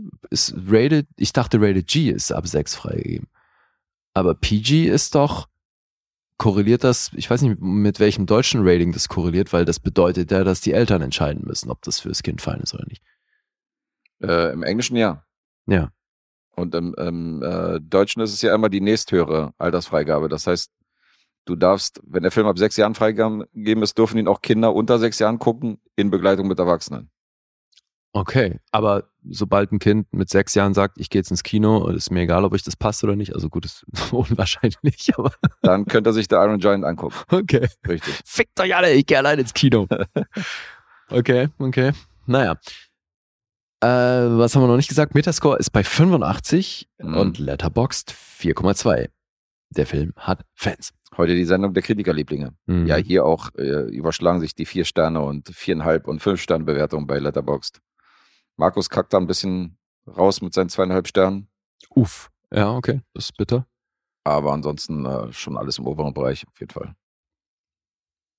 Schon ein Herzfilm von vielen. Tja, wo bist du gelandet? Äh, Gold richtig, eine 9. Ha, yes. Sehr schön. Dann war das der Sieg. Ey, geil. Das war der Sieg. Ja, ja, weil Du ich bin auch bei neun, deswegen kannst gerne klingeln. Oh. Aber der halbe Miese, der hat leider jetzt den Ausschlag gegeben, weil davor war es unentschieden und jetzt hast du eineinhalb Miese und ich habe Verdammt. einen Miesen Dann klingeln wir zumindest für die 9, aber damit gewonnen. Punkteraten verloren. Ja. Naja, schade. Aber wieder knappe Kiste. Mhm. Naja, total. Wie hier wieder die Nase vorn mit der 9. Hat er gut gerochen. Cool, Alter. Das, aber es freut mich sehr, dass du, dass du den auch so mochtest. Ja, das ist toll. Also der wäre, wenn ich jetzt nur die erste Hälfte bewerten würde, wäre er definitiv nicht bei einer 9 gewesen, sondern wäre halt ein, wär, wie, wie ich schon meinte, wäre halt ein cooler, cooler Animationsfilm gewesen. So, da wäre es vielleicht ein 8 oder so, aber, Ja, da überwiegt ja auch noch ein mal- bisschen ja. die leichte Tonalität und die Comedy und so. aber ich bin dann beeindruckt, was er da für ein Fass dann aufgemacht hat, definitiv. Also Mhm. voll cool. Na geil. Nice. Alright, dann bedanken wir uns natürlich noch standesgemäß bei allen, die uns supporten. Ihr ja, seid die nicht nur bei geilsten. Marci für den Film, sondern auch bei allen anderen. Der zählt da ja natürlich mit rein. Hat mal wieder alles richtig gemacht mit dem Film. Definitiv. Wir sind natürlich auch Danke gespannt dafür. auf eure anderen äh, Auftragsfilme und Losfilme, die ihr uns dann äh, in Zukunft auch reinschmeißen werdet. Mhm. Und äh, gucken sie natürlich voller Vorfreude. Ja, ja, so fleißig dabei. Sogar die hier, That is one big pile of shit. Mhm. die gucken wir auch. Naja, notgedrungen. Und hinterher immer, It's in my top 10. It might be my top two. I think it's my number one. So, da- jede Woche kommt eine neue Nummer eins raus hier. so sieht's aus. Ja, nee, ist schon geil, was ihr uns da reinwerft. Also mitunter sind ja wirklich Sachen, wo wir schwer überrascht sind. Voll. Deswegen sehr, sehr cool. Schön, dass ihr da unseren Horizont erweitert. Total, ihr bildet uns. Ja. Und schön weiter kommentieren und äh, liken und äh, folgen. Ja. Das ist wichtig für unsere Reichweite und äh, dass wir da in Zukunft auch mal ein paar coole Sachen machen können. Sag mal, ich habe mich gestern gefragt, weil ich habe jetzt angefangen, die zweite Staffel Feud zu gucken und äh, Treat Williams spielt da ja eine der männlichen Hauptrollen. Mhm. Und der ist ja gerade gestorben, ne? Der ist letztes Jahr gestorben, glaube ich, ja. Ja, oder eben vor kurzem. Sag mal, was war denn nochmal in den 80s so seine größte Rolle? Ich habe mir eigentlich vorgenommen, das nachzugucken und hab, weil, oder was war so sein bekanntestes Ding? Weil ich also das bekannteste, wo er die Hauptrolle gespielt hat, war Hair, das Musical. okay. Aber du hast ihn gesehen in diesem, den du so flashig fandest aus den 80ern, dieser, den will ich unbedingt gucken. Da war auch so ein Fantasy, war so ein Cop-Buddy-Film. Ach, ja, ja, ja, okay. aber ich da, erinnere mich. der hat auch irgendwelche Fantasy-Elemente ja, gehabt. ja, oder so. ja. Oh, fuck, wie hieß der denn? Stimmt, der war geil. Das war doch Judy Williams, oder? War das Treat Williams? Das Einer kann sehr, sehr gut sein. Ja, ja, okay. definitiv. Nein, aber ich habe irgendwie, habe ich von dem was im Kopf, oder weil der war der nicht auch so in den 80ern oder 90ern so der go-to nette Familienvater-Typ, den die irgendwie immer besetzt haben? Nee, der hat doch so, der hat doch so Polizisten und so gespielt, auch in den 80ern, in irgendwelchen, in Ja, okay. Und so. Also der war nicht immer der Family Daddy. Nee, ich muss da mal weiter recherchieren. so irgendwie habe ich den so für eine Rolle präsent im Kopf und ich komme nicht drauf. Und ich habe noch nicht in seine Vita geguckt. Ich dachte, du könntest das jetzt mal kurz mit einer Antwort auflösen, das Ding. Aber ja, klar Also- hat der viel gemacht, ja. Also wenn ich so, wenn, wenn man den bekanntesten Film fragt, dann glaube ich schon, dass es Hair war, weil das ist eins der bekanntesten Musicals der Mhm. 70er und er ist halt die Hauptrolle in dem Film. Also Okay. schon Aushängeschild von ihm. Ah, ist schon bitter, ey. Also jetzt gerade Feud gedreht. Gut, das ist eh eine Anthology-Series, insofern alles fein. Mhm. Der wird dann da hinterher nicht vermisst, aber das ist trotzdem halt bitter irgendwie. Ja, auch wenn du so, äh, ich meine, du hast ja auch hier Cocaine Bear gesehen, weißt du, Ray Liotta, wo du halt weißt, der ist halt das letzte Mal noch vor der Kamera, Mhm. weißt du? Und wenn du dann weißt, es sind wirklich seine letzten Rollen, so, dann ist es schon noch, dann hat es immer noch so eine bittere Note. Ja. Ist schon krass. Ja, aber auch da wieder, Alter, Ryan Murphy, man, das, ich glaube, der kann sich aussuchen, Mhm. wen er in seiner Serien in seinen Serien haben möchte. Was da schon wieder aufgefahren wird, Alter, mit Jessica Lang und Demi Moore, Callista Flockhart, äh, der, der hat Leute rausgeholt, auch so Molly Ringwald, Alter. Ja, das macht er immer. Ja, gut, Molly Ringwald hat er schon bei Dahmer gehabt. Das war ja die Mutter von, von Jeffrey Dahmer. Ja, ja, aber ich finde das halt, und der als auch so Trude Williams und so, für mich gräbt er dann gefühlt so die, die 80er wieder aus und packt das alles ja in so eine Serie. Flockhart habe ich auf jeden Fall lange nicht gesehen. Ja, ich eben auch nicht. Und alle, boah, die sieht schlimm aus, ey. Aber ja, irgendwie, irgendwie cool. Mhm. Und ey, pff, äh, hier, ähm, Harris, äh, wie heißt sie mit vorne? Naomi. Mhm. Alter, die ist so krass. Ist gut. Die ist schon wieder so eine krasse Schauspielerin, man, ich feier die so. Ja, habe ich auch noch auf dem Schirm, die zweite Staffel. Ja, Aber die erste hast du noch nicht gesagt. Ach, was, natürlich. ach doch, die hast du die erste Habe gesehen. ich doch hier rezensiert, oder nicht? Nee, ich habe sie rezensiert. Du hast sie rezensiert? Ja, deswegen- Dann war das vor dem Podcast, ja. Stimmt, das kann sein. Ich habe sie rezensiert und du meintest ja, hast du auch damals gesehen. Ja, ja, fand die Ich dachte, jetzt habe ich ja nicht mal eine Serie erwischt, wo du die zweite Staffel Na, gesehen hast, die ich- erste nicht. Nee, nee, ich fand die großartig, die erste Feud-Staffel. Meine ich aber, haben wir doch bestimmt auch drüber gesprochen, wenn du die hier rezensiert hast. Haben wir ja. Hat auch neulich dazu geführt, dass äh, Jens sich ähm, was geschah wirklich mit Baby Jane angeguckt hat Ah, und jetzt Bock hat auf die Feud-Staffel. oh, muss er sehen. Also, Hey, vor allem musst du direkt zeitnah machen, weil da ja wirklich eins zu Ja, eins ja. Szenen rausgenommen werden und dann da quasi der Background zu erzählt wird. Das ist super, Mann. Habe ich ihm auch gesagt. Besser geht's nicht vom Timing. Ja, er ja. guckt halt sonst auch keine Serien, aber dadurch, dass es eine Miniserie Ey, ist. gerade eben eine Staffel und auch da wieder, Mann, ist Susan Sarandon und äh, Jessica Jessica, Lang, Ja. und so. Fett. Alfred Molina war das, ne? Als, Ja, als stimmt. Aldrich. Großartig. War Aldrich, ne? Regisseur. Ja, das war Aldrich. Hm? Ja, geil. Okay, dann von meiner Seite aus war's das. Ja, ich habe auch nichts mehr. Schön. Nochmal äh, vielleicht Erinnerung für diejenigen, die äh, die Folge innerhalb von sieben Tagen hören und jeden Tag zehn Minuten. Morgen sind wir bei Yay Filme. Oh ja. Oder wir waren vor zwei Wochen bei Yay Filme, je nachdem, wann ihr die Folge beendet habt. Aber auf jeden Fall reinschalten. Weird Filme und Hauptfilm Enter the Void mit Bewegt mit Banausen Oh ja. und den Ja Hier Boys. War uns eine große Ehre. Das ist richtig. Und äh, wir haben auch demnächst mal wieder ein paar lustige Gäste und äh, eine bunte Mischung aus zwei Episoden, drei Episoden und mehr. Wie immer, Alles wie gehabt. same old same. Dann sind wir raus. Dann sind wir raus für heute. Wunderbar. Ich habe einen coolen Schauspieler. Ah.